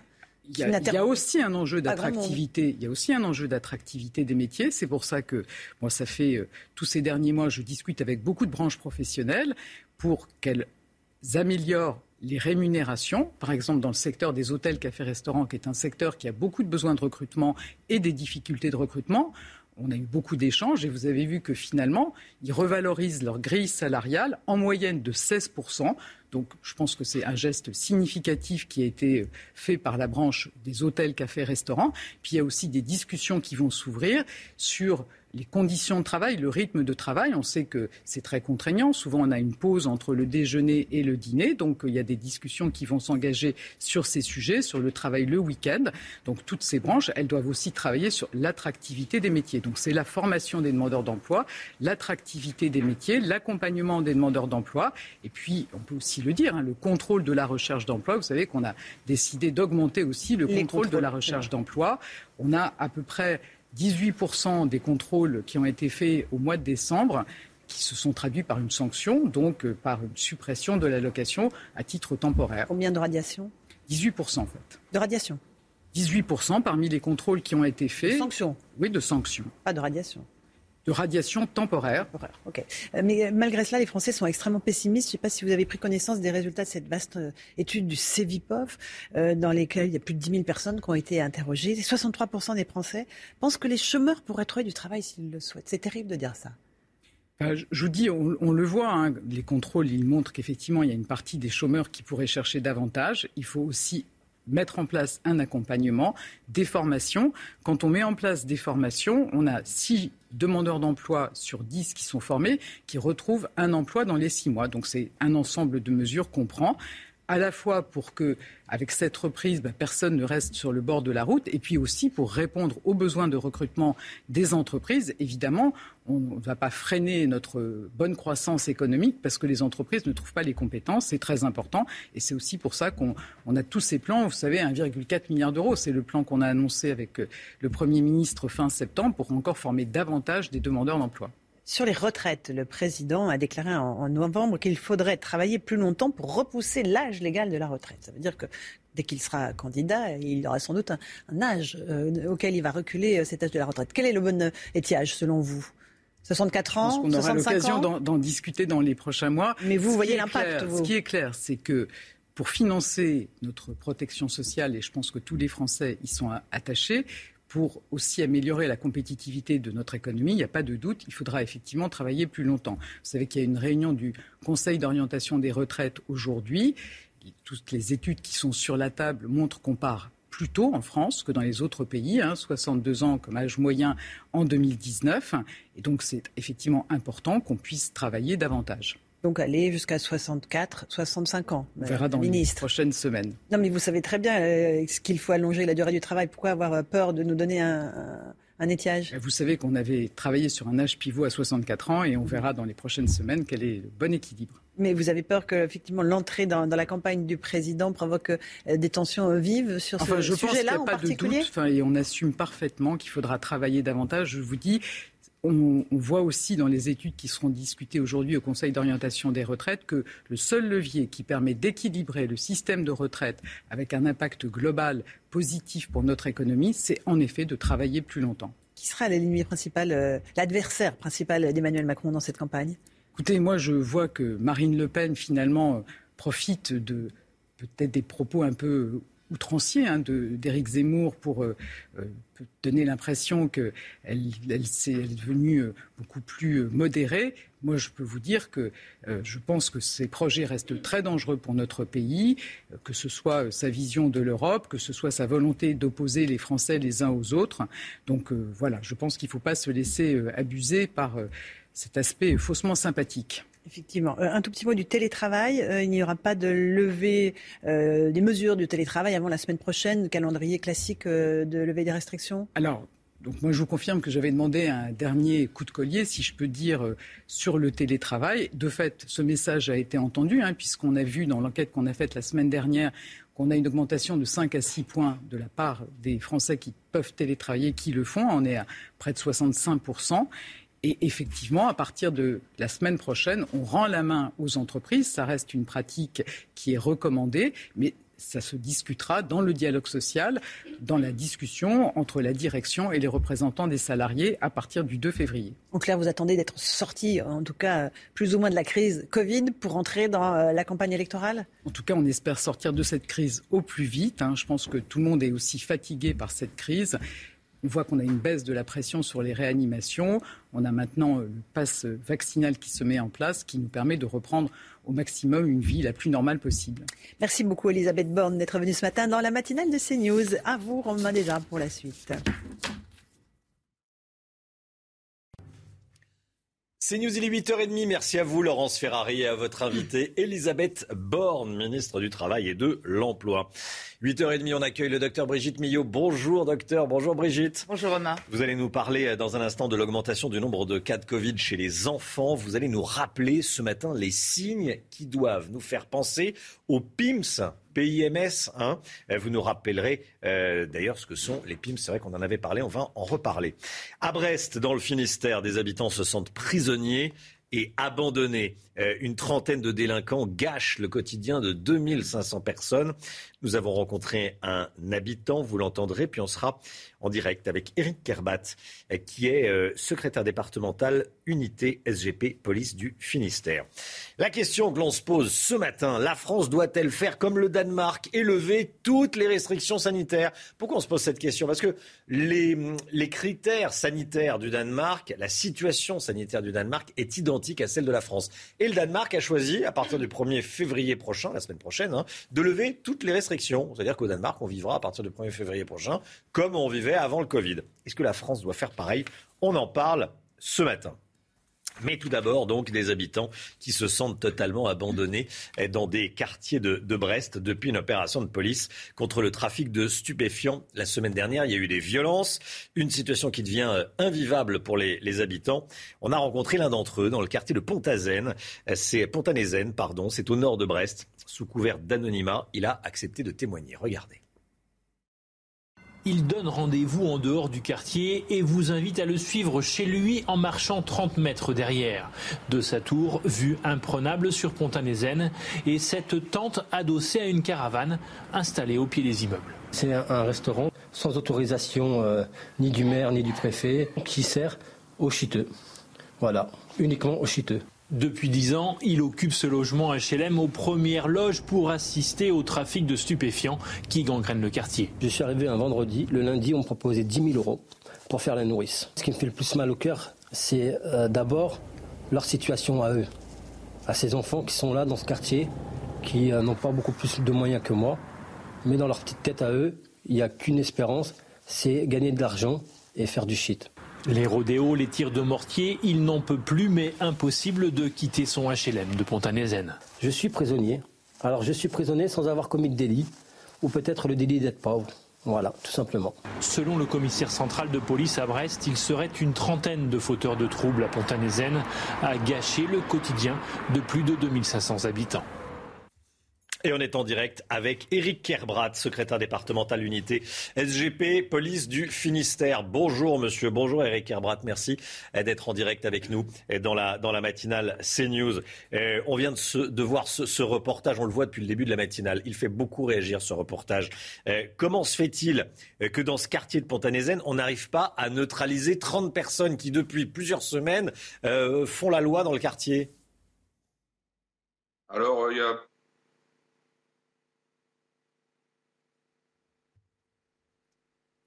Euh, oui. Éric Kerbrat, est-ce que vous m'entendez? Oui, oui, oui. Donc, euh, il y, a, comme vous dites, une petite euh, trentaine de jeunes qui perturbent le quartier. Il y a des éléments, il y a des éléments qui sont en cours, en cours d'instruction et d'enquête. même si certaines personnes sont identifiées, il faut des preuves à l'appui pour pouvoir interpeller et, mener à bien, à bien l'enquête. Très bien. Mais là, vous avez entendu, vous êtes policier, hein euh, vous avez entendu cet habitant. Euh, c'est pas depuis hier. Donc il y a 30 personnes qui font la loi dans, le quartier. On n'arrive pas à neutraliser 30 personnes? On va, euh, ils sont identifiés, donc euh, on va pouvoir, dans les semaines ou dans les jours à venir, pouvoir les interpeller. Après, il faut être vigilant et, attentif tous les jours dans le quartier. Il faut être présent, présent partout. Euh, voilà, donc euh, tout ce qu'il faut pour pouvoir euh, gérer cette difficulté dans ce quartier, c'est des effectifs de police. Alors, effectivement, plus il y aura de policiers, plus ce sera simple, je vous comprends. ceci dit, on voit dans le reportage une tente au milieu du quartier de Pontanézen. C'est un soi-disant restaurant. Déjà, le restaurant est clandestin. Bon, ça n'a pas l'air de gêner grand monde. deuxièmement, ce restaurant clandestin, en réalité, c'est une tente de deal de drogue. C'est pas caché, c'est au milieu de la cité. Euh, pourquoi est-ce que vos collègues alors c'est une question euh, peut-être naïve, hein, mais pourquoi est-ce qu'ils vont pas euh, enlever cette, ne serait-ce que cette tente où on deal de la drogue? Alors on va peut-être pas noircir un peu plus de tableau. Je ne pense pas que c'est réellement une tente de commerce. C'est une tente qui fait vente de vente, vente à emporter, un peu snack on va dire. Euh, je pense que la situation euh, va, être prise en charge rapidement et pour connaître les raisons de cette installation de, de tentes, de tentes un peu snack. Merci beaucoup Eric Herbrat. Merci d'avoir été en direct avec nous ce matin dans, la matinale CNews. On va parler à présent euh, de ce sondage. Sondage CSA pour CNews. 91% des Français estiment que la justice doit être plus sévère face aux délinquants. C'est euh, la conséquence de ce qu'on vient de voir. Hein. Euh, regardons-le ensemble. 91% de oui, et 8% euh, de non. 91%, c'est un résultat sans appel. Julie Gaillot de l'Institut CSA. Effectivement, c'est un constat très unanime que dressent les Français par rapport au fonctionnement de la justice, puisqu'ils sont 91% à nous dire qu'elle doit être plus sévère à l'égard des délinquants. C'est aussi un constat très consensuel, partagé par l'ensemble de la population française, que l'on soit jeune, moins jeune, que l'on soit euh, sympathisant de droite, sympathisant de gauche. Hein. Rappelons que 83% des sympathisants de gauche souhaitent que la justice soit plus sévère et 98% des sympathisants de droite. Donc on peut dire qu'aujourd'hui, ça n'est plus une question en fait qui suscite un clivage politique dans la société française. Paul sujet, c'est vrai qu'il n'y a, plus de, a plus de débat. Et on se demande, euh, moi ce que je me dis, est-ce que les, propositions des candidats à la présidentielle, puisque c'est euh, dans deux mois, sont à la hauteur de cette situation? 91%, c'est tous les Français, hein, à part, euh, bon, peut-être quelques-uns, mais 91% des Français estiment que la justice n'est pas assez sévère. Très bien. Euh, est-ce que la réponse des candidats, vous connaissez les programmes à peu près, quelques-uns, les tendances, les tendances, euh, est-ce que la réponse est au niveau de ce qu'on voit là ce que, je, ce que je crois fondamentalement, c'est que le sondage que, dont vous nous parlez depuis ce matin, il révèle une insatisfaction, pas seulement face aux dispositions euh, qui sont mises en place dans les moyens alloués à la justice, mais à la philosophie elle-même de la justice. C'est-à-dire qu'on a voulu, je pense, détourner l'institution judiciaire de sa réelle finalité en en faisant quasiment un instrument de politique sociale. La justice était là pour, au fond, accompagner les délinquants dans un euh, parcours de retour dans euh, le droit chemin et de la vie citoyenne. La justice, c'est pas d'abord ça. La justice, c'est un instrument qui permet une juste réparation qui, en elle-même, est dissuasive. Et euh, il y a un calcul. Quand on a un petit délinquant, on fait en permanence un calcul coût-bénéfice. Si je plonge dans la délinquance, qu'est-ce que j'y perds, qu'est-ce que j'y gagne? Sachant que euh, les gains sont assurés et que euh, les pertes sont supposées. C'est-à-dire que si je me fais pas pincer, il m'arrive rien. Il faut que la justice soit d'une exceptionnelle sévérité pour alourdir les pertes possibles pour les délinquants qui se font prendre. C'est-à-dire qu'il faut que dans le raisonnement qu'ils font, même s'ils peuvent se faire de l'argent facile avec euh, des petits deals, même si c'est facile de piquer un sac à main dans le métro, etc., eh bien, la réponse pénale doit être suffisamment forte pour les dissuader euh, euh, face à ce qu'ils risquent. Et ce qu'on doit risquer, bah, notamment quand on a un petit délinquant, à un moment, il n'y a pas d'autre solution que des peines de prison, c'est-à-dire des peines qui, à un moment, font comprendre à la personne qui, a, qui est sortie des règles communes qu'elle s'est située en dehors du jeu citoyen. Julie Gaillot ce sondage, il pose aussi euh, la question de manière plus globale de la confiance qu'accordent les Français à l'institution judiciaire. Aujourd'hui, on sait qu'on a 53% de Français qui ne font pas confiance à la justice. Ça fait plus d'un Français sur deux. C'est énorme parce qu'ils la jugent trop lente. Ils la jugent opaque. Ils la jugent laxiste et ils la jugent même parfois partiale, dessinant en plus le spectre d'une justice à deux vitesses. Et tous les matins, on vous donne la parole. C'est votre avis. Que pensez-vous? Est-ce que la justice est assez sévère? Écoutez. Les peines ne sont pas assez euh, euh, sévères ou, ça ça dure pas longtemps, c'est du que du sursis, donc ils se disent pourquoi pas recommencer, de toute façon euh, ça ne changera rien. Ok, je suis d'accord, il faudrait que ce soit bien plus puni par la loi, en fait, tout simplement. Mais par exemple, un dealer qui prend plus cher qu'une personne qui viole, bah, ça c'est inadmissible d'enfermement strict, euh, bah, une fois qu'il ressort de prison, euh, c'est des récidivistes, donc c'est pas, pas une solution. La justice ne fait pas ce qu'elle doit faire. Euh, effectivement, le chauffeur de bus qui a été agressé, bah, ses agresseurs ont dormi chez eux le soir. Voilà, sécurité, c'est votre avis. Tous les matins, vous avez la parole dans la matinale CNews. Les derniers chiffres de l'épidémie en France, 428 000 nouveaux cas enregistrés ces dernières 24 heures. À l'hôpital, plus de 30 600 patients sont hospitalisés, Chana. oui, c'est un chiffre qui continue d'augmenter. Plus 435 personnes en 24 heures. 3 700 patients sont actuellement en soins critiques. Enfin, 258 décès ont été recensés. La France doit-elle lever totalement les restrictions euh, sanitaires? On se pose la question parce que c'est le choix euh, fait par le Danemark à partir du 1er février prochain. Et le Danemark a des indicateurs sanitaires similaires aux nôtres puisque la France et le Danemark battent tous les deux des records de contamination. Et malgré ça, le 1er février, toutes les restrictions seront donc levées au Danemark. Alors la France doit-elle suivre le modèle danois? On voit ça avec Vincent Fandège. Au 25 janvier, on comptait en France plus de 5000 nouveaux cas pour un million d'habitants. 7158 au Danemark. Proportionnellement à la population, le royaume nordique est donc plus touché par le Covid que la France. Pourtant, et malgré un timide allègement des mesures mi-février, le passe vaccinal est entré en vigueur ici. Au Danemark, il n'y aura plus aucune restriction dans cinq jours. À partir du 1er février, le Danemark sera à nouveau ouvert, complètement ouvert. Cela marque une transition vers une nouvelle ère pour nous tous. Nous sommes prêts à sortir de l'ombre du coronavirus. Nous disons au revoir aux restrictions et bienvenue dans la vie que nous connaissions avant le coronavirus. Terminé donc le pass sanitaire et le port du masque, entre autres. Mais les autorités sanitaires danoises jugent la couverture vaccinale suffisante 80% des habitants sont entièrement vaccinés, 60% ont reçu une dose de rappel. Au 1er février, il sera seulement recommandé de s'isoler pendant 4 jours en cas de test positif. Le port du masque, lui, conseillé uniquement. Voilà, alors je vous pose la question sur le compte Twitter de CNews. Regardez vos réponses. Est-ce que la France doit lever les restrictions? Oui à 88%, non à 12%. Docteur Brigitte Millot, qu'est-ce que vous auriez répondu si vous alliez sur le compte Twitter de CNews? Euh, Vous savez qu'il y a un compte Twitter de CNews, oui. Oui, oui, je, suis en train de... C'est bien de m'attraper comme ça. euh, le, bah, le Danemark, euh, euh c'est pas la France, c'est pas la même population. C'est pas la même taille. C'est pas, la, même taille. Euh, c'est vrai qu'on a des... Et proportionnellement, c'est la même situation, voilà. Mais c'est vrai que c'est voilà, à peu près la même situation et au niveau de la vaccination et au niveau la circulation du virus. Après, euh, n'oublions pas qu'on est encore, nous, sur une fin Delta. Hein. Eux, ils mmh. l'ont été, ils l'ont été plus tôt. Hein. Donc euh, voilà. Euh, a priori, les contaminations au Danemark seraient liées aux, sous-variants du variant, c'est-à-dire au bébé euh, BA2 là, de, d'Omicron, qui serait encore plus contagieux, mais peut-être encore moins sévère. Enfin, vous voyez, il y a des petites euh, difficultés. C'est vrai que euh, on a tous envie, attention, hein, on est tous d'accord, on a tous envie que tout s'arrête, mais il y a des petites différences tout de même. Peut-être que quand on sera, on aura rattrapé le décalage, on pourra faire la même chose. mais, oui, juste une précision, la densité aussi n'est pas la même. Nous, en France, on a des vrais disparité géographique. Euh, au Danemark, la densité par habitant est à peu près euh, homogène. Vous voyez, nous en France, on a encore des endroits en Haute-Garonne, tout ça, euh, où, il y a énormément de cas.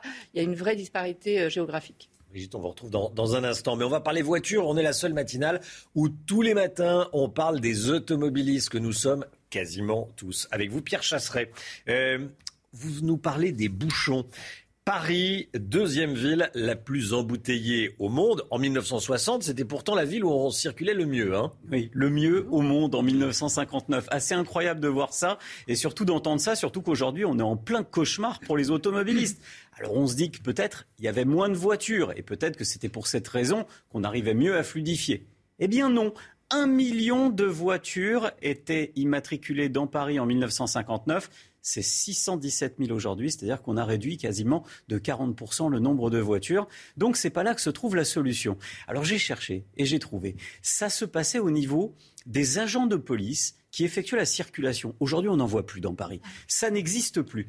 Et à l'époque, Brigitte ah oui, ils avaient un bâton blanc et, euh, alors Brigitte Millot nous faisait les tests. On les appelait même les cocottes minutes parce qu'ils parce qu'ils étaient sur les 100 points névralgiques de la ville de Paris, au milieu des carrefours, et assuraient donc cette fluidité. On les appelait les cocottes minutes parce que ça ressemblait à une. Ça ressemble à une cocotte minute. là, très clairement. Eh bien, ils assuraient cette circulation. Dès mmh. qu'il y avait un point où, par exemple, les feux tricolores ne fonctionnaient pas, les agents prenaient le relais et fluidifiaient le trafic. Ils étaient encore 1500 en 1990, ces agents de circulation. C'est simple, aujourd'hui, ils sont plus proches de zéro. On n'en voit plus avec les conséquences que l'on a sur la circulation. C'est-à-dire qu'aujourd'hui, eh bien, Paris est devenu, on le rappelle, la deuxième ville la plus embouteillée du monde.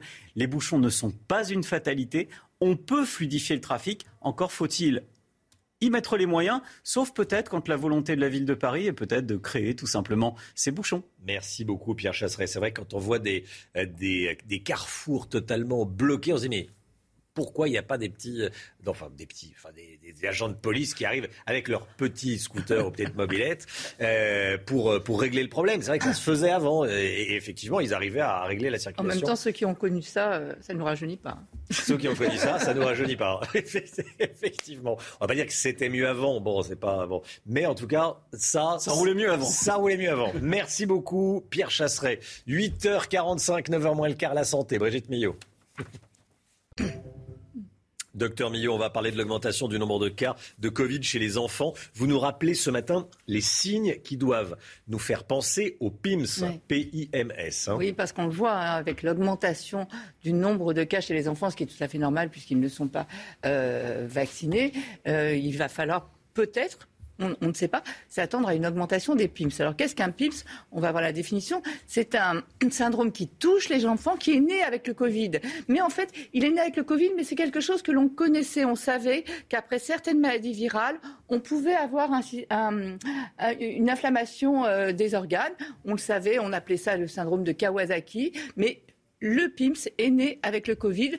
Donc c'est un syndrome inflammatoire multisystémique pédiatrique. C'est-à-dire qu'en, vous voyez, c'est-à-dire qu'en fait, il va toucher tous les organes. En fait, c'est quelque chose qui va survenir. On sait que dans cette maladie, il y a une phase virale et une phase inflammatoire. Et là, en fait, chez certains enfants, l'inflammation va toucher la paroi des vaisseaux. Or, les vaisseaux irriguent toutes les cellules du corps, tous les organes du corps. Donc, on va avoir une inflammation au niveau de tous les organes du corps. Je vous en ai mis quelques-uns, mais tous peuvent être touchés par cette inflammation. Et encore, j'ai mis des points de suspension. Hein. Mmh. Il y a le foie, enfin, il y a tout. Donc, on, voit ça survient 4 à 6 semaines après une infection par le Covid. Mais le problème, c'est que ce n'est pas prévisible.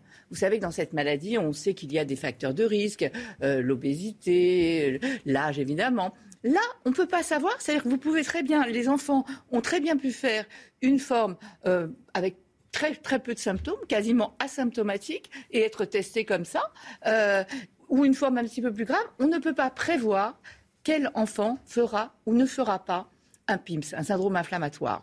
Donc ça, c'est une vraie difficulté. Ça survient 4 à 6 semaines après, donc ça survient quand vous êtes en famille. Donc comme tous les organes peuvent être touchés, on va dire que les principaux symptômes sont une fièvre assez élevée qui va durer 3 à 5 jours, euh, une fatigue, des signes digestifs, une altération de l'état général. Ça, ce sont les principaux symptômes. Donc, il faut absolument y penser devant ça. Mais comme ça peut toucher aussi tous les organes, il peut y avoir des, taches sur les yeux, il peut y avoir des boutons à type de boursouflure euh, euh, partout, puisqu'il y a aussi des symptômes cutanés, vous voyez. Donc, c'est assez difficile. En tout cas, ce qui est important, c'est de sensibiliser les familles et aussi les médecins, les pédiatres à ce genre de signes. Déjà, parce que plus on va le prendre tôt, le diagnostiquer tôt, on sait le traiter. Et donc, on évitera des formes en réanimation, des formes graves, parce que quand ça touche votre cœur, vous imaginez bien qu'il y a vraiment danger et urgence. Hein. Donc, on sait qu'avec certains marqueurs de l'inflammation et des marqueurs aussi cardiaques, on va pouvoir euh, savoir que c'est ça. Mais surtout, on sait très bien le traiter quand c'est pris tôt on va vous donner des anticorps, on va vous donner de la cortisone à forte dose et on va sauver ces enfants et éviter des séquelles cardiaques chez ces enfants. Donc, importance vraiment, euh, si vous êtes parent. Si Alors justement, euh, très très brièvement, mais, mais euh, j'allais dire efficacement, qu'est-ce qu'on peut dire aux parents qui s'inquiètent certainement en vous écoutant? Quel est le, symptôme? Alors, il n'y en a pas qu'un, il y en a plusieurs. Mais votre enfant a fait un Covid, 4 à 6 semaines après, s'il présente de la fièvre, Hmm. une altération qui ne va pas bien, qu'il a des signes digestifs, les signes digestifs sont, sont très fréquents. 4 à 6 semaines après le Covid, ouais. Dans 75% des Fatigue, cas, il y a des signes digestifs, de ils sont assez fréquents. Euh, il vaut mieux consulter, aller voir votre pédiatre Hmm. euh, pour rien. Euh, c'est que ça touche quand même 75% des enfants Comme de s'il moins avait à nouveau une grippe un mois après. Mm. Un, peu- un- voilà, un un petit mois peu- et un mois et demi après. Voilà, une grippe avec des signes intestinaux, de la Des fièvre, etc. Il faut, il faut aller consulter, c'est important. Euh, parmi les PIM, 24% avaient moins de 4 ans et 75% moins de 11 ans. Donc il, ne, il faut, en tout cas, il faut y penser. Surtout que ça se traite très bien. Donc c'est ça le message important. C'est plus on y pense tôt et plus on évitera des complications. Merci, docteur. 9h10, 8h50, merci d'avoir choisi CNews pour démarrer votre journée. On se retrouve demain matin dès 5h55 pour une nouvelle matinale avec Chana Lousteau, le docteur Brigitte Millot, Paul Sugy, euh, Pierre Chasseret et tout le reste de l'équipe dans un instant. C'est l'heure des pros avec Pascal Pro et tous ses invités. Belle journée à vous sur CNews. À demain. Tout de suite, Pascal Pro dans l'heure des pros.